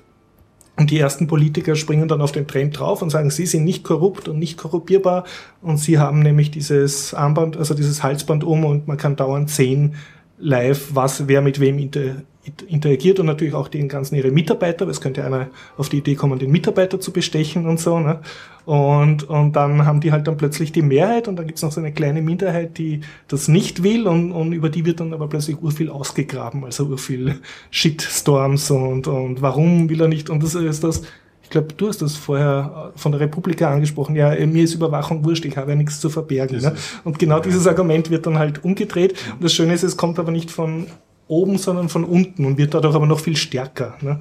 Und, und, und äh, das ganze Buch spielt halt auch immer sozusagen mit den analogen Leuten, also die da einfach nicht mitmachen wollen und, und auch die Eltern der Protagonistin, also die sind da zu alt oder zu scheu oder wollen das einfach nicht und wollen auch sie auch beim Sex zum Beispiel nicht filmen lassen und finden, das geht niemandem was an und so und wir geraten dann aber gesellschaftlich immer mehr ins Abseits. Ne? Mhm. Und ja, und das ist halt dann die. Und geht sich's aus bis zum Ende? Also, oder hast du es zu überspitzt gefunden? Wie hat es dir gefallen? es ist natürlich ein, ein Buch dieser Zeit. Also in zehn Jahren ist das wahrscheinlich entweder eh schon wahr und keinen interessiert es mehr oder man findet es halt lächerlich. Aber ich finde, es ist ein, glaub, ein Buch, ist, das in glaub, einer das sehr nahen Zukunft geschrieben wurde.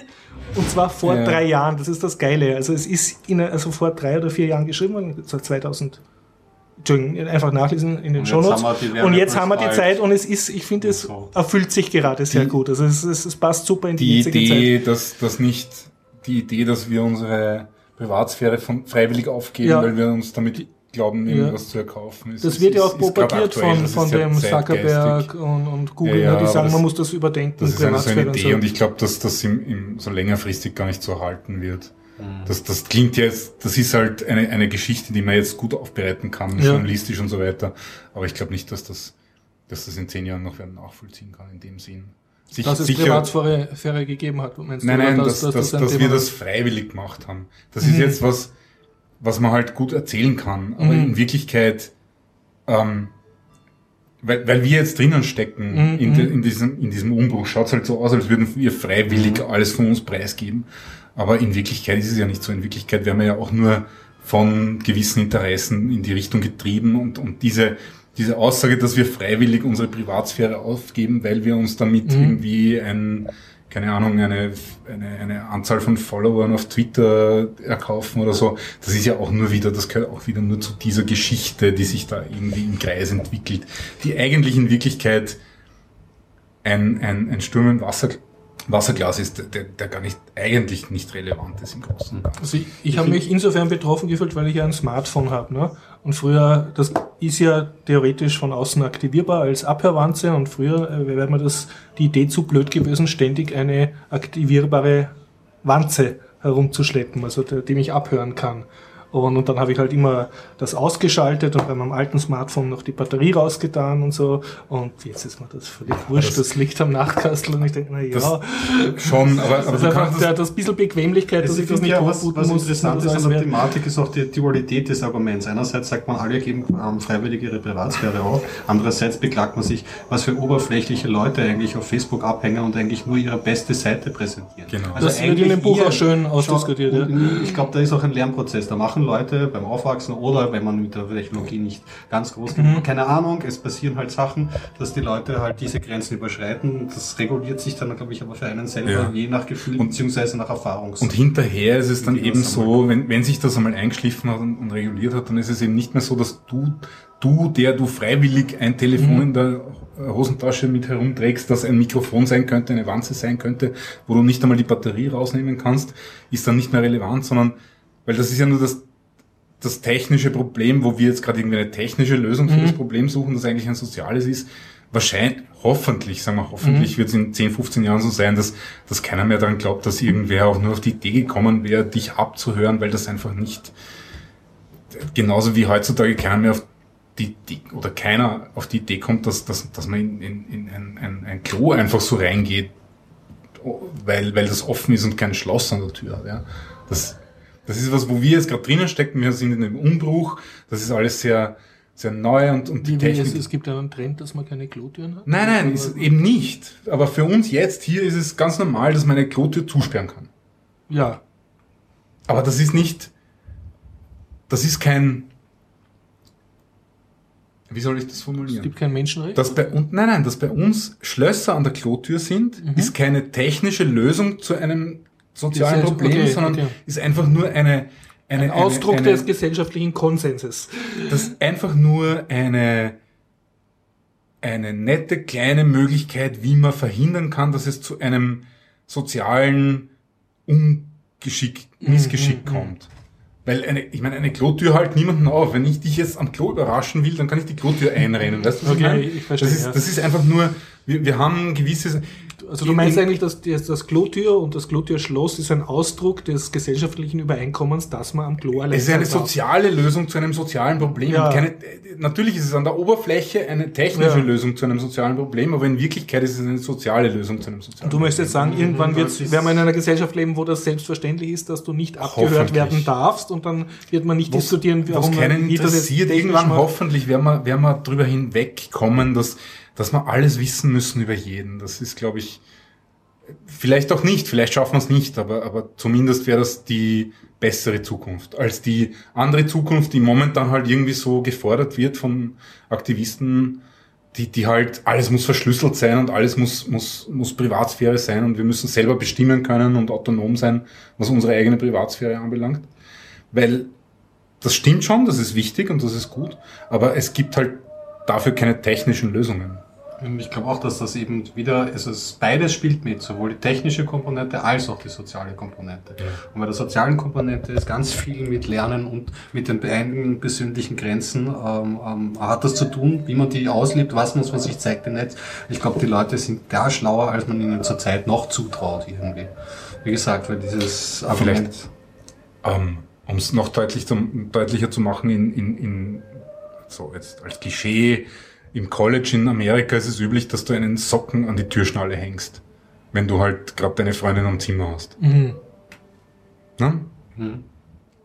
Das, Und das, so das ist so quasi normal, das ist wahrscheinlich seit Jahrzehnten so und keiner wird irgendwie reingehen und Fotos machen oder so. Und wenn, dann ist es offensichtlich Man kann in amerikanischen College die Türen nicht zusperren? Oder?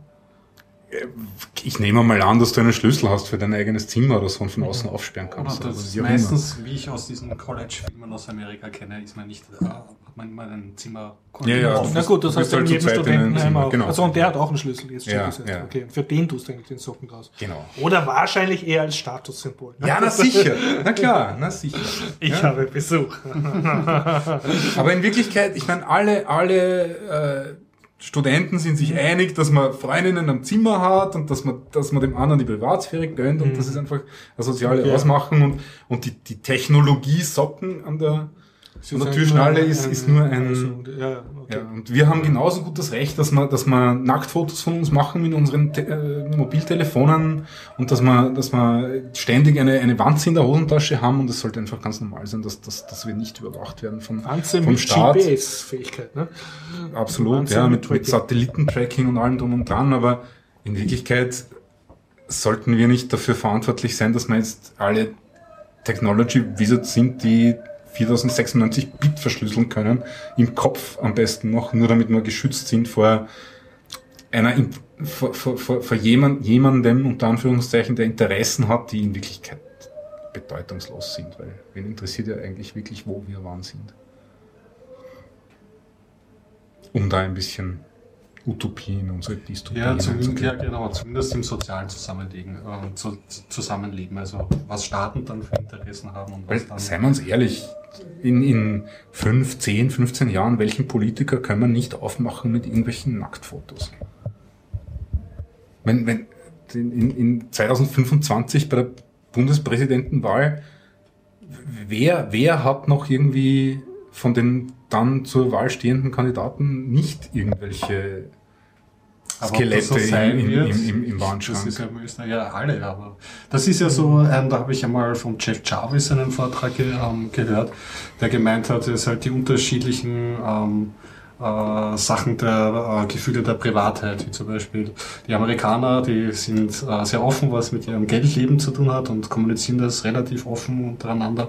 In Europa ist das ein No-Go, dafür gehen sie gemeinsam nackert in die Sauna. Da fühlt ich sich der Amerikaner totaler europäische Freizügigkeit ist. Und ja, diese verschiedenen Ebenen der Privatheit äh, wird sich herausbilden können. Das Ding ist halt nur, wenn man es bis zur letzten Konsequenz fertig denkt, hundertprozentige Sicherheit gibt's halt nicht. Genau. Das ist halt kein, kein erreichbarer wollen wir uns das wirklich antun, dass wir, dass wir einem Ziel nacheifern und geifern, das wir eh nicht erreichen können? Auf Es- technischer Ebene? Oder es wollen wir es nicht gleich äh, aufgeben und, und sagen, können wir uns nicht alle darauf einigen, dass das nicht Es muss auch in Sachen Staaten dann ein soziales Mitwirken und dann auch dann irgendwann, wenn etwas sich tut, Vertrauen dann wieder stattfinden. Ja. Weil ohne dem wird es nicht gehen, weil ansonsten gibt's einen Aluhut und offline gehen. Ja. Du kannst den Castro zu 100 Prozent, was soll ich denn noch alles machen? Dann kompiliere ich mir halt mein gesamtes Betriebssystem und nein, ich programmiere es mir selber. Weil, weil, Na, ich glaube, es was, ist das, was, was, na, was, was, was ist dann? Was ist mit der Hardware? Wer, wer sagt mir, dass da in der, ich weiß nicht, wo Fabrik hat, ja. irgendeinen Chip drinnen hat? Ich kann es nie. Das ist ja das, du, du erwartest eigentlich als Österreich, dass du in einem politischen System laufst, nicht wo es den gesellschaftlichen Konsens so weit gibt, dass du das Grundvertrauen hast, du wirst jetzt nicht überwacht. Nein, Oder nein nicht einmal das. Ich will da das, kümmern ich will das Grundvertrauen haben, dass ich Fehler begehen kann, Mhm. die potenziell halt von peinlich bis gefährlich Mhm. oder grenzwertig gefährlich für mich sein können und das trotzdem nicht sofort in, in, in meinem kompletten Ende mündet. Mhm, Das ist der Punkt. so eine Waffen. Also fordert ein eigentlich eher so auf- ein, ein Recht auf Vergessen oder ein Recht Recht auf, Nein, ja, vergesst nicht mal Re Recht auf Peinlichkeit oder Recht Fehler auf machen. äh, bei- Fehler machen. Ja. Fehler So wie man es noch glaube, auch das jedem wird sich, Jugendlichen das wird sich ne? aber eher geben, dadurch, dass die ganzen Jugendlichen jetzt mit Social Media aufwachsen und da alle ihre Das- Ich bin sexy Fotos hinaus, ja. das hat dann genau, eh jeder ja gemacht. Der, Ne? der, der Punkt. Ja. Aber um das wieder in ein bisschen eine literarische Ecke zu, zu biegen, ich habe äh, gerade äh, fertig gelesen einen Roman, den ich witzigerweise, der an meinem Radar vollkommen vorbeigezogen ist, bis dato, nämlich äh, Wir von Evgeny Sanyatin, der offensichtlich immer im Zusammenhang genannt wird mit äh, Brave New World und 1984. Einfach wir. Wir, so, also Erste Person. ich tue sie erst wir. Ähm, auch so ein. Hm, ist, ist das eigentlich ein dystopischer Roman? Ja, eig- oh ja, eigentlich ist es ein, ein dystopischer. Ja, es erfüllt, erfüllt wahrscheinlich die Definition von dystopischem Roman. Ähm, warum ich gerade drauf komme, ist äh, witzigerweise dort, äh, das ist jetzt auch nicht gespoilert, die, die, äh, die letzten Reste der Menschheit, ich glaube, es ist so eine Milliarde Menschen ungefähr oder sowas, leben in einer Stadt äh, versammelt. Der, der Rest des Pl Planeten ist irgendwie der Natur zurückübergeben. Die ganze Stadt ist eingezäunt. Und So ein Ökotopia. ja, äh, und Ökos haben gesiegt. die, ja, möglicherweise.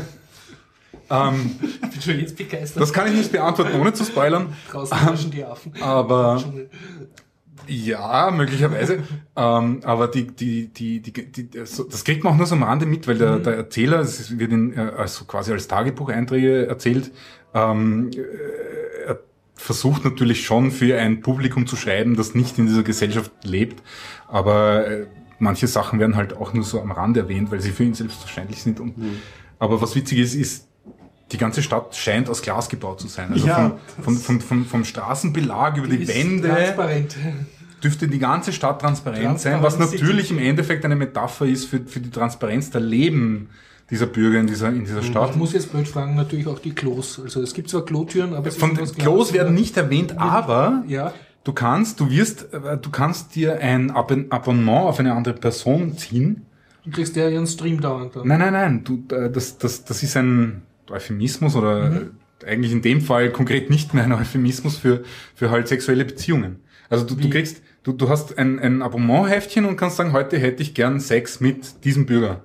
Num mit dieser Nummer, die, die Bürger in diesem Staat werden alle mit, mit Nummern bezeichnet. Sehr vernünftig. Und das ist witzigerweise der einzige Moment, Ja. da gehst du dann zu deiner Hausmeisterin oder zu deinem Hausmeister und sagst, I330 hat ein Abonnement, äh, hat, hat ein, ein, ein, ein Ticket auf mich und dann werden die Vor Vorhänge zugezogen für eine Stunde oder zwei. Ah, da darfst du Privatsphäre haben. Da, das genau in dem Moment, wo du halt dann deine, dein, Socken. es ist zwar, du hast keine, ja. du hast offiziell keine Beziehung mit, mit diesem anderen Ja, Menschen in, aber im Sinne von unserer monogamen Gesellschaft, sondern das ist halt quasi irgendwer, schon wiederholt auch und nicht du zufällig. ja auch voll perverserweise zum Schachspielen oder Kaffee trinken, in, weil keiner weiß ja, was du machst, wenn die Vorhänge zu Hm, sind. ne? möglicherweise. Vielleicht solltest du auch diesen Roman lesen Ja, und draufkommen, was okay. dann du wirklich machen kannst in dieser Zeit. Ja, und, und alle Leute, die irgendwie ein Problem haben mit, mit nicht Happy Endings, sollten vielleicht die letzten Zeitkapitel auslassen. Okay, okay. Aber ein gutes Buch, ein sehr gutes Buch. Und ich bin wirklich erschüttert, dass ich das bis dato nicht gekannt habe. Also ich wäre auch drüber gestolpert, aber meine damalige äh, Deutschprofessorin hat den Aldous Huxley ähm, und Brave den Brave New World Ja. 1984 und eben den Wir von Gavin haben ja dem ist Dreierlesen uralt. angeboten und deswegen habe ich den mitbekommen und bin auch äußerst begeistert, weil er einfach eine perfekte Ergänzung aus ist zu diesen zwei, zwei Romanen. Ja, kann man, Also kann man dieses, sicher zum, zu den russischen Dissidenten zählen. War auch im Exil. Ja. Ich habe ein Buch, das ich nicht spoilern kann, weil ich es erst noch nicht ganz ausgelesen habe. Ja, aber hast du nicht äh, dieses Weiße Ah, ja. Wölfe, diesen Comic mit über die Nazis? Ja. Von David Schraben und Jan Feind, äh, Weiße Wölfe, habe ich auch am Free Comics Day in den Modern Graphics in der Oranienstraße ähm, gesehen, den Band. Und äh, ich bin auf den gleich angesprungen, weil ich in einem Podcast äh, vom Holger Klein drüber gehört habe, der drüber gesprochen hat. Und anscheinend hat es dazu eine Crowdfunding-Kampagne gegeben. Für den Comic. Für den Comic, genau. Äh, der David Schraben ist, glaube ich, äh, deutscher Journalist polnischer Abstammung und ähm, hat eben eine Reportage, die er erstellt hat, äh, über eine rechtsradikale Konspiration im Raum Dortmund, ausgehend einmal, ähm, die er recherchiert hat, eben nicht als Text herausgebracht, sondern im Comic-Format. Die Crowdfunding-Kampagne war offensichtlich ein Erfolg, das Buch ist da und ich habe es mir dort direkt mal als Paperback gekauft, also nicht das Paperback, sondern Hardcover Ja. und ähm, habe mir angeschaut, äh, wie das so ist, weil mich das interessiert hat, weil der Comic jetzt in letzter Zeit öfters ähm, Formate aufnimmt, die jetzt nicht klassisch eine Fantasy-Geschichte sind, sondern durchaus ähm, reale. Also zum Beispiel auch Reiseberichte werden jetzt sehr gerne ins Comic veröffentlicht. Und Oder ähm, das, was man an dieser Stelle erwähnen muss, das Persepolis, ne? was eigentlich natürlich, genau, wo eine Polit-Biografie eigen- ist. Biografie, genau. Ja, ja. Das ist eine Politbiografie, stimmt.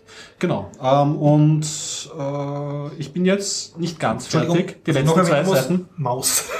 Ja, natürlich, vom Art Spiegelmann. Ja, einer genau, der ersten großen grafischen Novellen. Ja, ja, natürlich. Also Die Maus, also Maus, muss ich sagen, hat mich auch wirklich schwerstens beeindruckt. Es war einer der ersten grafischen Novellen, die ich gelesen habe und äh, kann man durch das. Durch Okay, aber jetzt weiße Wölfe.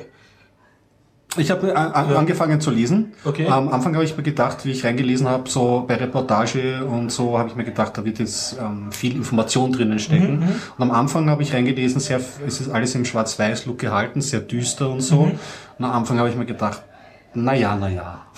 Also du Wenig- kaufst Hardcover und kriegst nur zwei Farben sozusagen. Ja, na, nicht wegen den Farben, sondern es war wenig Text dran, sehr grafisch, ja. Und am Anfang habe ich mir auch gedacht, er dreht er ein bisschen auf, da sieht man so, wie der äh, David Schraven in die Re Redaktion kommt, er ist ein, ein Zeitungsreporter für eine deutsche Zeitung, ja. Und da sieht man ihn halt in den Penthouse, kommt er in sein Büro rein, der erste Journalist, noch keiner ist da, Morgengrauen und so, der rechtschaffende Ja, ja, ähm, ja. Journalist. Ja, genau, richtig. Und dann noch fieserweise irgendwie so ein Pendel, wo eine Kollegin irgendwie am Computer arbeitet und da sieht man so, die schaut sich gerade einen Artikel an über irgendeine Hundeshow, wo wer gewonnen hat oder so. Also das Ja, habe ich mir gedacht, okay, wird das jetzt zu reißerisch? Aber mit der Zeit entwickelt sich eine Geschichte. Er hat da in Dortmund eine Quelle gefunden von jemandem, der in der rechtsradikalen Szene ähm, aufgewachsen, also als Mhm. Jugendlicher reingerutscht und dann dort eine gewisse ähm, Aufstieg ähm, in der rechtsradikalen Szene Mhm. gemacht hat. Und das Ganze geht, glaube ich, einen, um einen Fall, ähm, der 2006 oder 2007 stattgefunden ist, wo eine Gruppe von drei Rechtsradikalen ähm, einen, einen türkischen Standverkäufer ähm, ermordet haben. Das sind die NSU-Morde. Das waren die NSU-Morde, genau. Ja. Darum, drum, drum dreht sich dieses ganze, Ja, ja. ganze Comic. Und ähm, Was ja hoch, mit der, politisch mit hoch der, aktuell ist. ne? Mit der Zeit, wenn man dann rein, reinliest, ja, ähm, fügt er immer wieder ganze Seiten von einem Tagebuch äh, von einem der Verschwörer irgendwie Mhm. ein. Und du hast zwischendurch noch immer wenig Text, aber du kriegst dann ein ziemlich, von dem, was erzählt wird, ein ziemlich exaktes Bild. Mhm. Also er hat dann auch eine Landkarte, wo er Personen aufhört, wie die Mhm. miteinander verbunden Mhm. sind. Und das Ganze, der, der rote Rahmen ist eben dieser eine Typ, der eben da ähm, seine Geschichte erzählt. Mhm, mhm. Der eben zuerst, ähm, glaube ich, als Punk angefangen hat, Mhm. dann verprügelt wurde von Ausländern, Mhm, dann mhm. von den Rechtsradikalen Mhm, angefüttert wurde, dann dort aufgestiegen ist, Mhm. dann in diese rechtsradikale Blood and, äh, hat das? Blood and Honor? Genau, Blood and Honor äh, Bewegung. Ähm, dann dort irgendwie in Ungnade gefallen ist, Mhm. weil er sich einen Mord geweigert hat, in die Fremdenlegion gegangen ist eine kurze Zeit. Mhm. Und ja, und dann wieder zurückkehrt. Egal. Es ist auf jeden Fall lesenswert. Für mich war ein bisschen zu wenig Text trotzdem Mhm. bis so far. Aber das, was es vermittelt, macht sehr exakt und sehr genau. Mhm. Und ich überlege mir, also ich denke mir fast vielleicht für einen Unterricht, der dieses Thema Ja. behandelt, wäre das ein geeignetes Material, weil es Also du hättest vielleicht das gerne im Deutschunterricht sozusagen oder im, äh, wie nennt man das, Politik.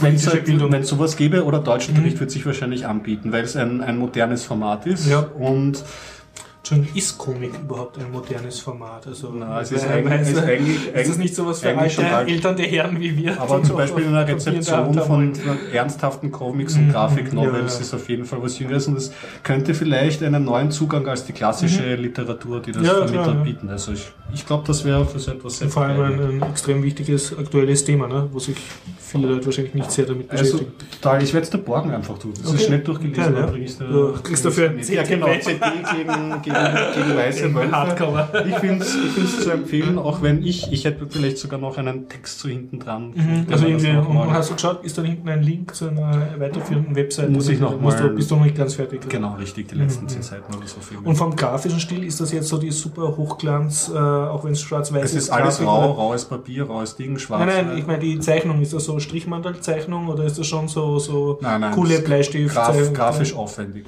aufwendig? Also, kann man sagen. Ja, also es sind du richtig so gerne reinblätterst, es ein, ein, ist. Rea- ein Realismus. Mhm, ja. mhm. Also gerne reinblättern, weiß ich nicht, weil dazu ist es wirklich sehr düster. Mhm. Man sieht ja eigentlich lauter Nazis schwa- Ja, schwarz-weiß gezeichnet. Das Aber ist nicht so gut gezeichnet ja, ja. definitiv. Detailreich, detailreich, Realismus Mhm, und mhm. sehr kontrastreich, ist künstlerisch auf jeden Fall auch wertvoll. Ja. Du hast doch was zum Wobei Schauen. ich, ich nehme da, ich nehme das eben nicht dann so ästhetisch wahr, sondern die Pendels vermitteln dann halt wirklich so die Schlagpunkte von dieser Mhm. Geschichte, die der Ja, Typ ja. von, seinen, von seiner Warte aus erzählt. Mhm. Das funktioniert super.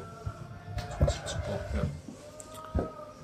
Ja, ich habe noch ein politisches, aber jetzt nicht irgendwie sehr künstlerisches Thema, eben das, das äh, Zero Marginal Cost Society. Mhm. Äh, Hopp, wir haben dich ein bisschen unterdrückt. Was? Äh? Du Wie? Durch äh, dich nicht reden lassen. Hast du noch irgendein Gegenteil. Also, okay, okay. Das Gefühl, ich habe eh schon wieder zu viel gelabert. Geht da nicht. Im, Im Internet ist Platz genug. Okay, also an, an dieser Stelle danke an Ralf Schlatterbeck, der mir dieses Ah, wir sind Buch, alle Fan von Ralf. Wir oder? sind alle Fan von Ralf, der natürlich im OS Domotic oder als IoT äh, Verein, äh, IoT Austria Verein auch mitmacht.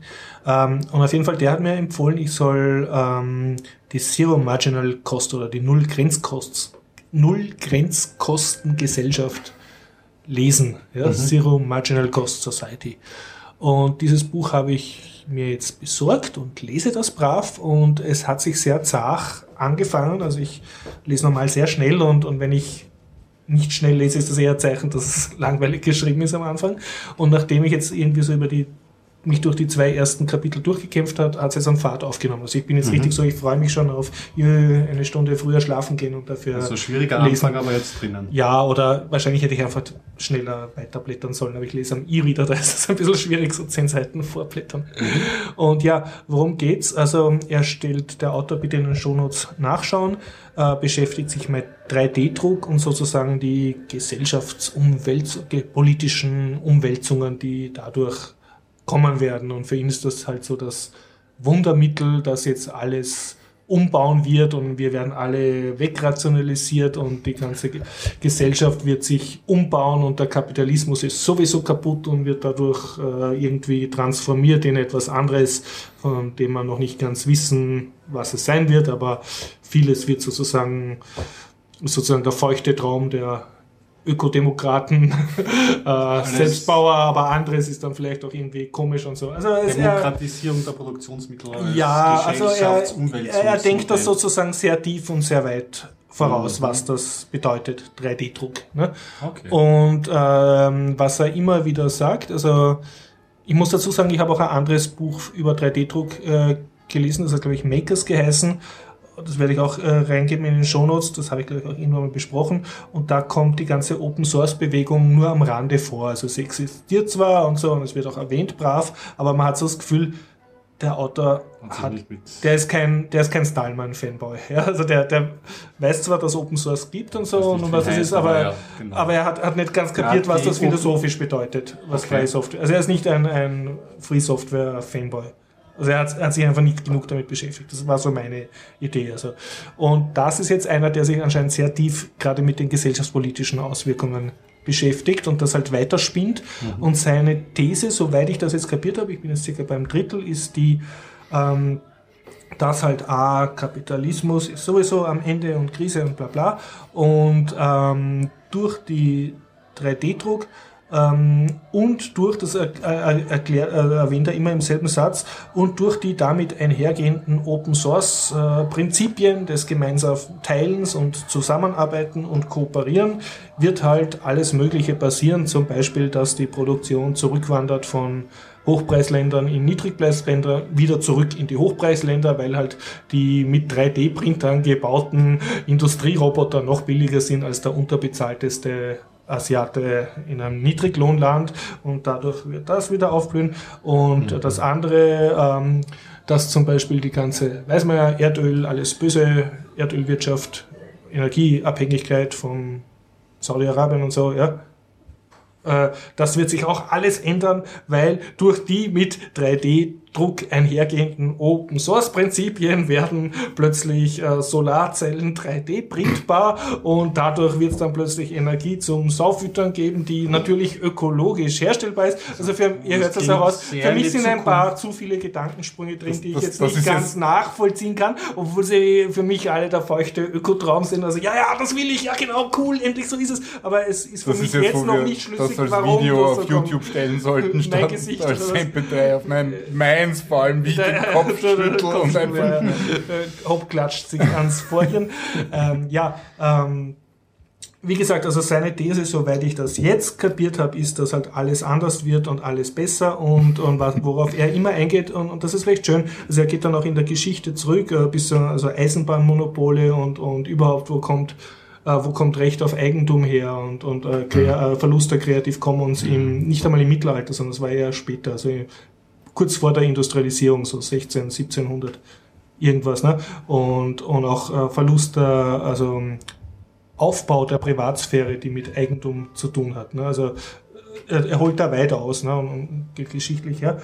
Und er sagt halt, dass der Kapitalismus an sich ein Problem hat, dass wenn er sozusagen bis zur Perfektion treibt, dass er sich dann selbst abschafft aus diversen Grüß- Gründen, die der halt äh, sehr schön ausführt, wo er sagt, das war bis jetzt immer nicht erreichbar technisch sozusagen, weil es genug Reibungsverluste gibt, dass halt der Kapitalismus weiter funktioniert. Also es gibt nicht den perfekten Markt und es gibt nicht die perfekte Produktionskette und es gibt nicht die perfekte vertikale, ähm, wie heißt das, vertikale, hier, ah, sorry, vertikale Industrie, also die alles macht von Transport bis Logistik bis Produkt bis Markt.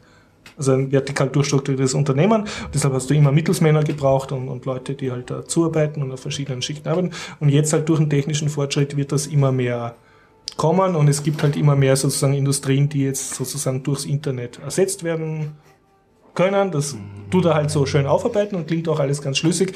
Was ich aber bis jetzt noch nicht ganz kapiere, ist, warum sozusagen die ganze 3D-Druckbewegung automatisch mit den Open Source äh, und freie Software und, und kollaborativen Gemein äh, also Austauschsachen einhergehen muss. Das wünsche ich mir zwar, ne, aber das das ist für mich nicht schlüssig, warum das so sein das, soll. Das führt uns wieder zurück irgendwie zu, was wir schon vorher gesagt haben. Es ging mal wieder nach einer technischen Lösung, also nur zu einem Für ein Teil gesellschaftliches ein, Problem. Ja, genau. Ja. Also, aber wenn er, das technisch möglich ja, ist, ist das überhaupt keine Garantie, dass es in diese Richtung läuft. Also was ich so raushöre, ist, glaube ich, dass er versucht, anhand eines technischen Lösungsansatzes des 3D-Druckes diverse gesellschaftliche Probleme auf einmal zu lösen oder ähm, zumindest zu einen weiteren Evolutionsschritt zu führen. Und ich hoffe, in den nächsten Kapiteln wird dann noch ausgearbeitet, wo das hinkommt. Mhm. Aber wie halt der Name schon andeutet, dieses Zero Marginal Cost, also er erklärt den, er sagt, dass es jetzt halt möglich ist, zu nahezu null Grenzkosten zu produzieren. Wobei man jetzt sagen muss, was sind Grenzkosten und soweit ich das äh, kapiert habe, korrigiert mich da, sind Grenzkosten halt die Kosten, die anfallen, um jetzt noch ein Stück mehr zu produzieren, nachdem du jetzt die Primärinvestition getätigt hast, um mhm. jetzt zum Beispiel einen 3D-Drucker zu kaufen oder eine Fabrik oder um das anders zu formulieren, um jetzt eine Analogie zu machen, die nicht das gleiche ist, wenn ich jetzt zum Beispiel eine Flasche Red Bull von China nach Salzburg, von Salzburg nach China transportiere, kostet mich das sehr viel, weil ich das ganze Schiff zahle. Wenn ich das Schiff aber jetzt gezahlt habe und sagen wir, das ist wirklich sehr, sehr groß, kann ich beliebige viel Container Red Bull Flaschen drauf tun. Und wenn ich das dann runterschlag, was der Transport auf die einzelne Flasche kostet, ist es nahezu null. Es ist Wobei nicht ganz null, das sagt er, aber es ist in Wirklichkeit schickst du das Zuckerpulver runter und nimmst dann chinesisches Wasser und dann hast du wieder noch, noch weniger marginale Kosten. Ja, und, ja. Aber ihr, ihr, also ich hoffe, ich habe das jetzt richtig kapiert. Also marginale Kosten sind ja. etwas sozusagen, was du nahezu gegen Null drücken kannst. Ja, ja. Und er sagt jetzt eben, durch den 3D-Druck ist es möglich, bei sehr vielen Sachen plötzlich, die, wo das bisher nicht üblich war, die Marginalkosten nach unten zu drücken, was dann irgendwie das Grundprinzip der Consumer Society und dem damit verbundenen so, äh, äh, Kapitalismus in Frage stellt, dass das wir ständig neue Güter brauchen, die kaputt gehen und wieder neu produziert werden müssen und so. Das also, kommt mir aber auch leicht ist dystopisch vor, weil wenn du dir überlegst, ich meine, es gibt, es gibt die Overhead-Kosten und es mhm. gibt die marginalen Kosten. Und im Endeffekt, was er aussagt, ist, dass, dass die wiffen Leute, die sich oben mhm. hinsetzen und die Sachen erfinden und hip sind und die Moden schaffen und die und mhm. uns vorgeben, was wir zu konsumieren haben. Unsere Puppet Master. Im Endeffekt, oder? Sind die, die halt sich die, die Gewinne aufteilen. Und die Leute, die bis jetzt gerade noch irgendwie so am Existenzminimum überlebt haben, indem sie ja. halt von den Marginalkosten gelebt mhm. haben, irgendwelche Schneider in Bangladesch oder halt mhm. halt Kinder in, in der dritten ja. Welt, die unsere Turnschuhe genäht haben die brauchen wir überhaupt nicht mehr. Ja, das kommt auch vor in seinem Ding. Dass ja. da jetzt, und, und ich muss auch sagen, ich habe jetzt noch nicht alles kapiert und ich habe auch noch nicht alles gelesen. Ja, also ich werde mhm. in den nächsten Podcasts weiterzählen. Aber ich muss sagen, es wird gerade faszinierend, weil er sozusagen äh, sehr weit in die Zukunft vorausdenkt und auch sehr weit in die Vergangenheit zurückgeht, um gewisse Punkte zu erklären. Mhm. Also er, er redet über die Räuberbarone in den USA mit den Eisenbahngesellschaften, die halt die Eisenbahn gebaut haben, aber dann halt nicht nur Eisenbahn, sondern eben auch gleich Postwesen und alles mögliche andere, ja, um ihre Waggons auszulasten und, und so. Also vertikal integrierte Gesellschaften, die dann wieder von Monopolen, äh, Anti-Monopol-Gesetzen zerschlagen wurden und dann aber trotzdem weiter. Also es, man kriegt ordentlich was mit. Ich merke sozusagen, ich werde bei jeder Seite irgendwie belesener und bin gespannt, wo mich das hinführt. Und natürlich mhm. nochmal danke an an Schlatterbeck, dass er mich darauf hingewiesen hat, weil sonst hätte ich mich nicht durch die ersten Kapitel durchgekämpft. Für mich ist immer noch nicht ganz schlüssig, warum alles besser wird und alles open sourciger und der Kapitalismus aufhört ja. und alle jetzt leibend sind und alles austauschen und diese verhassten IP, ja. intellektuellen Propagandypen dann kaputt gehen. Amazon keine Produkte, sondern nur irgendwelche Druckmuster die dann auch abgesichert sind, fast so Ja, also sein, sein Argument ist halt sozusagen, dass die, soweit ich das jetzt kapiert habe, dass die Open Source Szene stark genug ist, dass sie sozusagen ihre Prinzipien des Freitauschens und so auf den 3D-Druck ja mitbringt. Ich- Alles, was will ich bis jetzt mitgekriegt habe, ist das, glaube ich, nicht wirklich so. Videocodex oder so, wo es ja Mhm. auch so super Ja. möglich ist, Open Source einen neuen Codec zu entwickeln, weil ja eh gar nicht die MPGLE dann auf alles draufschlägt, was irgendwas Video dekodieren kann oder co- codieren kann. Es wird dann schwierig, ja, das wirft neue Fragen auf. Ja, mal abwarten. Aber mal schauen und äh, nächsten, Es- werden Sie die nächsten Biertaucher es klingt mir Podcasts noch sehr weiter plappern. Aber ja, ja. Aber auf jeden Fall, äh, es liest sich gut ab dem circa dritten, vierten Kapitel. So, äh, langsam Schluss. Einen hätte ich noch, aber Dann hättest du noch, einen ja? hätte ich noch, ja. Ein, ein letztes Comic, kurz und schmerzlos. Ja. Scott McCloud, sagt euch da was? Er hat früher mal den, dann, dann, dann. Sickert und klickert, aber ich komme nicht drauf. Äh, er hat einen Comic geschrieben über Comics. Understanding Comics hat das geheißen. Oder Ein Metacomic. Comics richtig verstehen. Und der ist so ein bisschen in der Netzszene auch bekannt, weil natürlich Metacomic ist immer ein dankbares äh, Thema. Und das damalige Comic war auch wirklich super, ja. Hat also schön gezeigt, irgendwie ähm, die Geschichte von Comics, die unterschiedliche Entwicklung von Superhelden-Comics und Graphic Novels und, und was ja eigentlich beim Lesen von Comics passiert. Da kommt diese einfache, aber supere äh, Erklärung vor, dass die eigentliche Magie ja zwischen den Pendels äh, funktioniert, weil wenn du ein Bild siehst und das andere Bild siehst, Für mich funktioniert die Magie schon in den Panels, weil ich bin einfach zu blöd für Comics und Graphic Novels. ja, kein, kein, kein Graphic Novel Ich, ich sehe die Details nicht. Ja, okay, die sehen, aber das, weil ich, ich bin ja auch sozialisiert worden mit Mickey Mouse und Clever und Smart. Ich bin auch ein schneller Leser. Ich sehe die Details auch nicht so. Ja. Aber manche Sachen liest man dann vielleicht öfter oder so, dann kriegt man mehr mit. Hauptsächlich, habe ich, ich bin da jetzt, ich lenke da gerade irgendwie ab vom, vom eigentlichen Thema, aber ich habe hauptsächlich zwei Probleme. Erstens sehe ich in den einzelnen Panels die Details nicht und zweitens lese ich natürlich hauptsächlich Webcomics und ich merke mir einfach von einer Woche auf die nächste nicht, was passiert. Da habe ich auch schon so einige Kandidaten. Ja, das mit dem Releasen, das ist natürlich. Ich sage nur Sluggy Freelance. Ich meine, das Ding rennt jetzt seit wie vielen Jahren? Fast schon Jahrzehnten. das kenne ich gar nicht. Was ist das für ein Comic? Sluggy, Sluggy Freelance? Nein, kenne ich nicht. Ja, da hast du was verpasst. Wirklich, Webcomic. Das Wel- kannst du auch nicht mehr aufholen. Nein, wie viel Täglich. Täglich. Oh Mann. Okay. Das kannst du vergessen, da kommst du nicht mehr nach. Ja, äh, dies- dieser Scott McCloud, der hat eben dieses Verstehen ähm, am Comics und der hat noch zwei weitere Bücher dann gelesen, irgendwie wie man Comics malt. Und das dritte war, und das war nicht uninteressant, hat er so Ausblick gegeben, was könnte man heutzutage mit Comics machen. Man ist ja nicht mehr im Web begrenzt auf eine Seite, sondern hat so ungefähr das endlose Pendel, wo du da immer deine Bilder ranfügen kannst. Also du könntest ein endlos vertikales Ja, ja, das Comic klingt machen, natürlich jetzt toll und so. Und ich habe jetzt nur den ersten Teil gelesen. So, was ich mir erzählt wurde, der dritte Teil gibt zwar Ausblick, aber was jetzt, da ist auch sehr viel jetzt nicht in Erfüllung noch gegangen oder weiß man nicht, keine Ahnung. Auf jeden Fall, dieser Scott McCloud hat jetzt neuerdings eine Graphic Novel ganz ohne Meta rausgegeben, namens The Sculptor, der Bildhauer. Und die habe ich mir gekauft. Ist ein wahnsinnig dicker Schmöker. Irgendwie hat man ordentlich Batzen was in der Hand. Hat äh, auch so Hardcover. Auf sehr hübsch gemacht. Und ähm, ja, habe ich gelesen, hat mir gefallen und handelt über einen, ich glaube, 26-jährigen Bildhauer, der war mal irgendwie kurzzeitig berühmt, weil er einen Mäzen gehabt hat, der ihn unterstützt hat und da war er ganz berühmt. Er, mit dem hat er sich zerstritten, er ist in einen, irgendwie in Ungnade gefallen in der Kunstszene und jetzt ist er todtraurig, sitzt irgendwie in einem Café rum und betrinkt sich und ist so das typische Künstler unglücklich sein. Ja. Und der, dieses Buch gefällt mir, weil es trifft so ein bisschen den Ton von Paul Oster, so Großstadt, bisschen verquickst mit Magie, aber mit sehr schön geistig. Ja. Schöngeistig ist das zwiespältige Wort in dem Zusammenhang. Zeitweise ist es mir persönlich nämlich dieses Comic zu schöngeistig, aber es ist trotzdem formal so hübsch gemacht und auch so mh, poetisch erzählt. Dass, also mir, mir hat's mir hat's gut gefallen. Ja. Ähm, ohne zu viel zu spoilen, die Grundprämisse, das kommt in den ersten 20, 30 Seiten dann noch vor, wo jetzt dann auch die Magie und die Superheldenkraft ein bisschen reinkommt, weil obwohl es eine Grafik-Novel ist, kommt da sogar eine Superkraft vor.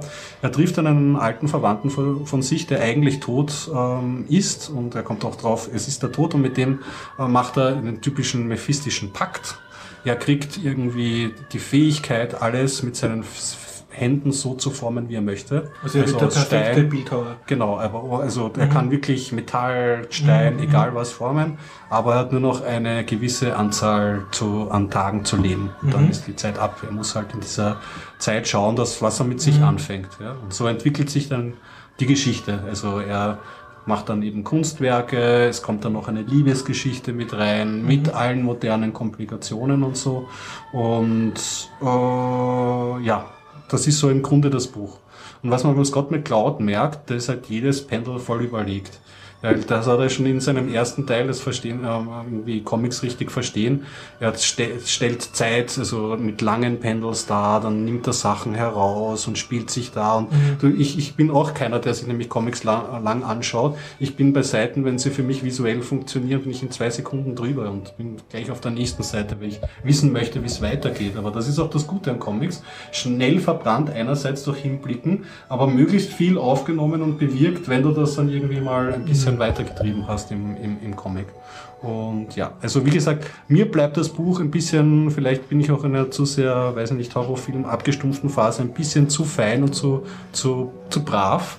Es, es formuliert gewisse Ja. Sachen nicht aus, aber es zeigt einen Haufen von äh, Menschen in Großstädten mit ihren schon auch First World Problems, aber halt so, was man sich halt Gedanken macht, was man von der Vergangenheit mitschleppt, wie man Beziehungen lebt in der Großstadt, in welche Freundeskreise man sich bewegt.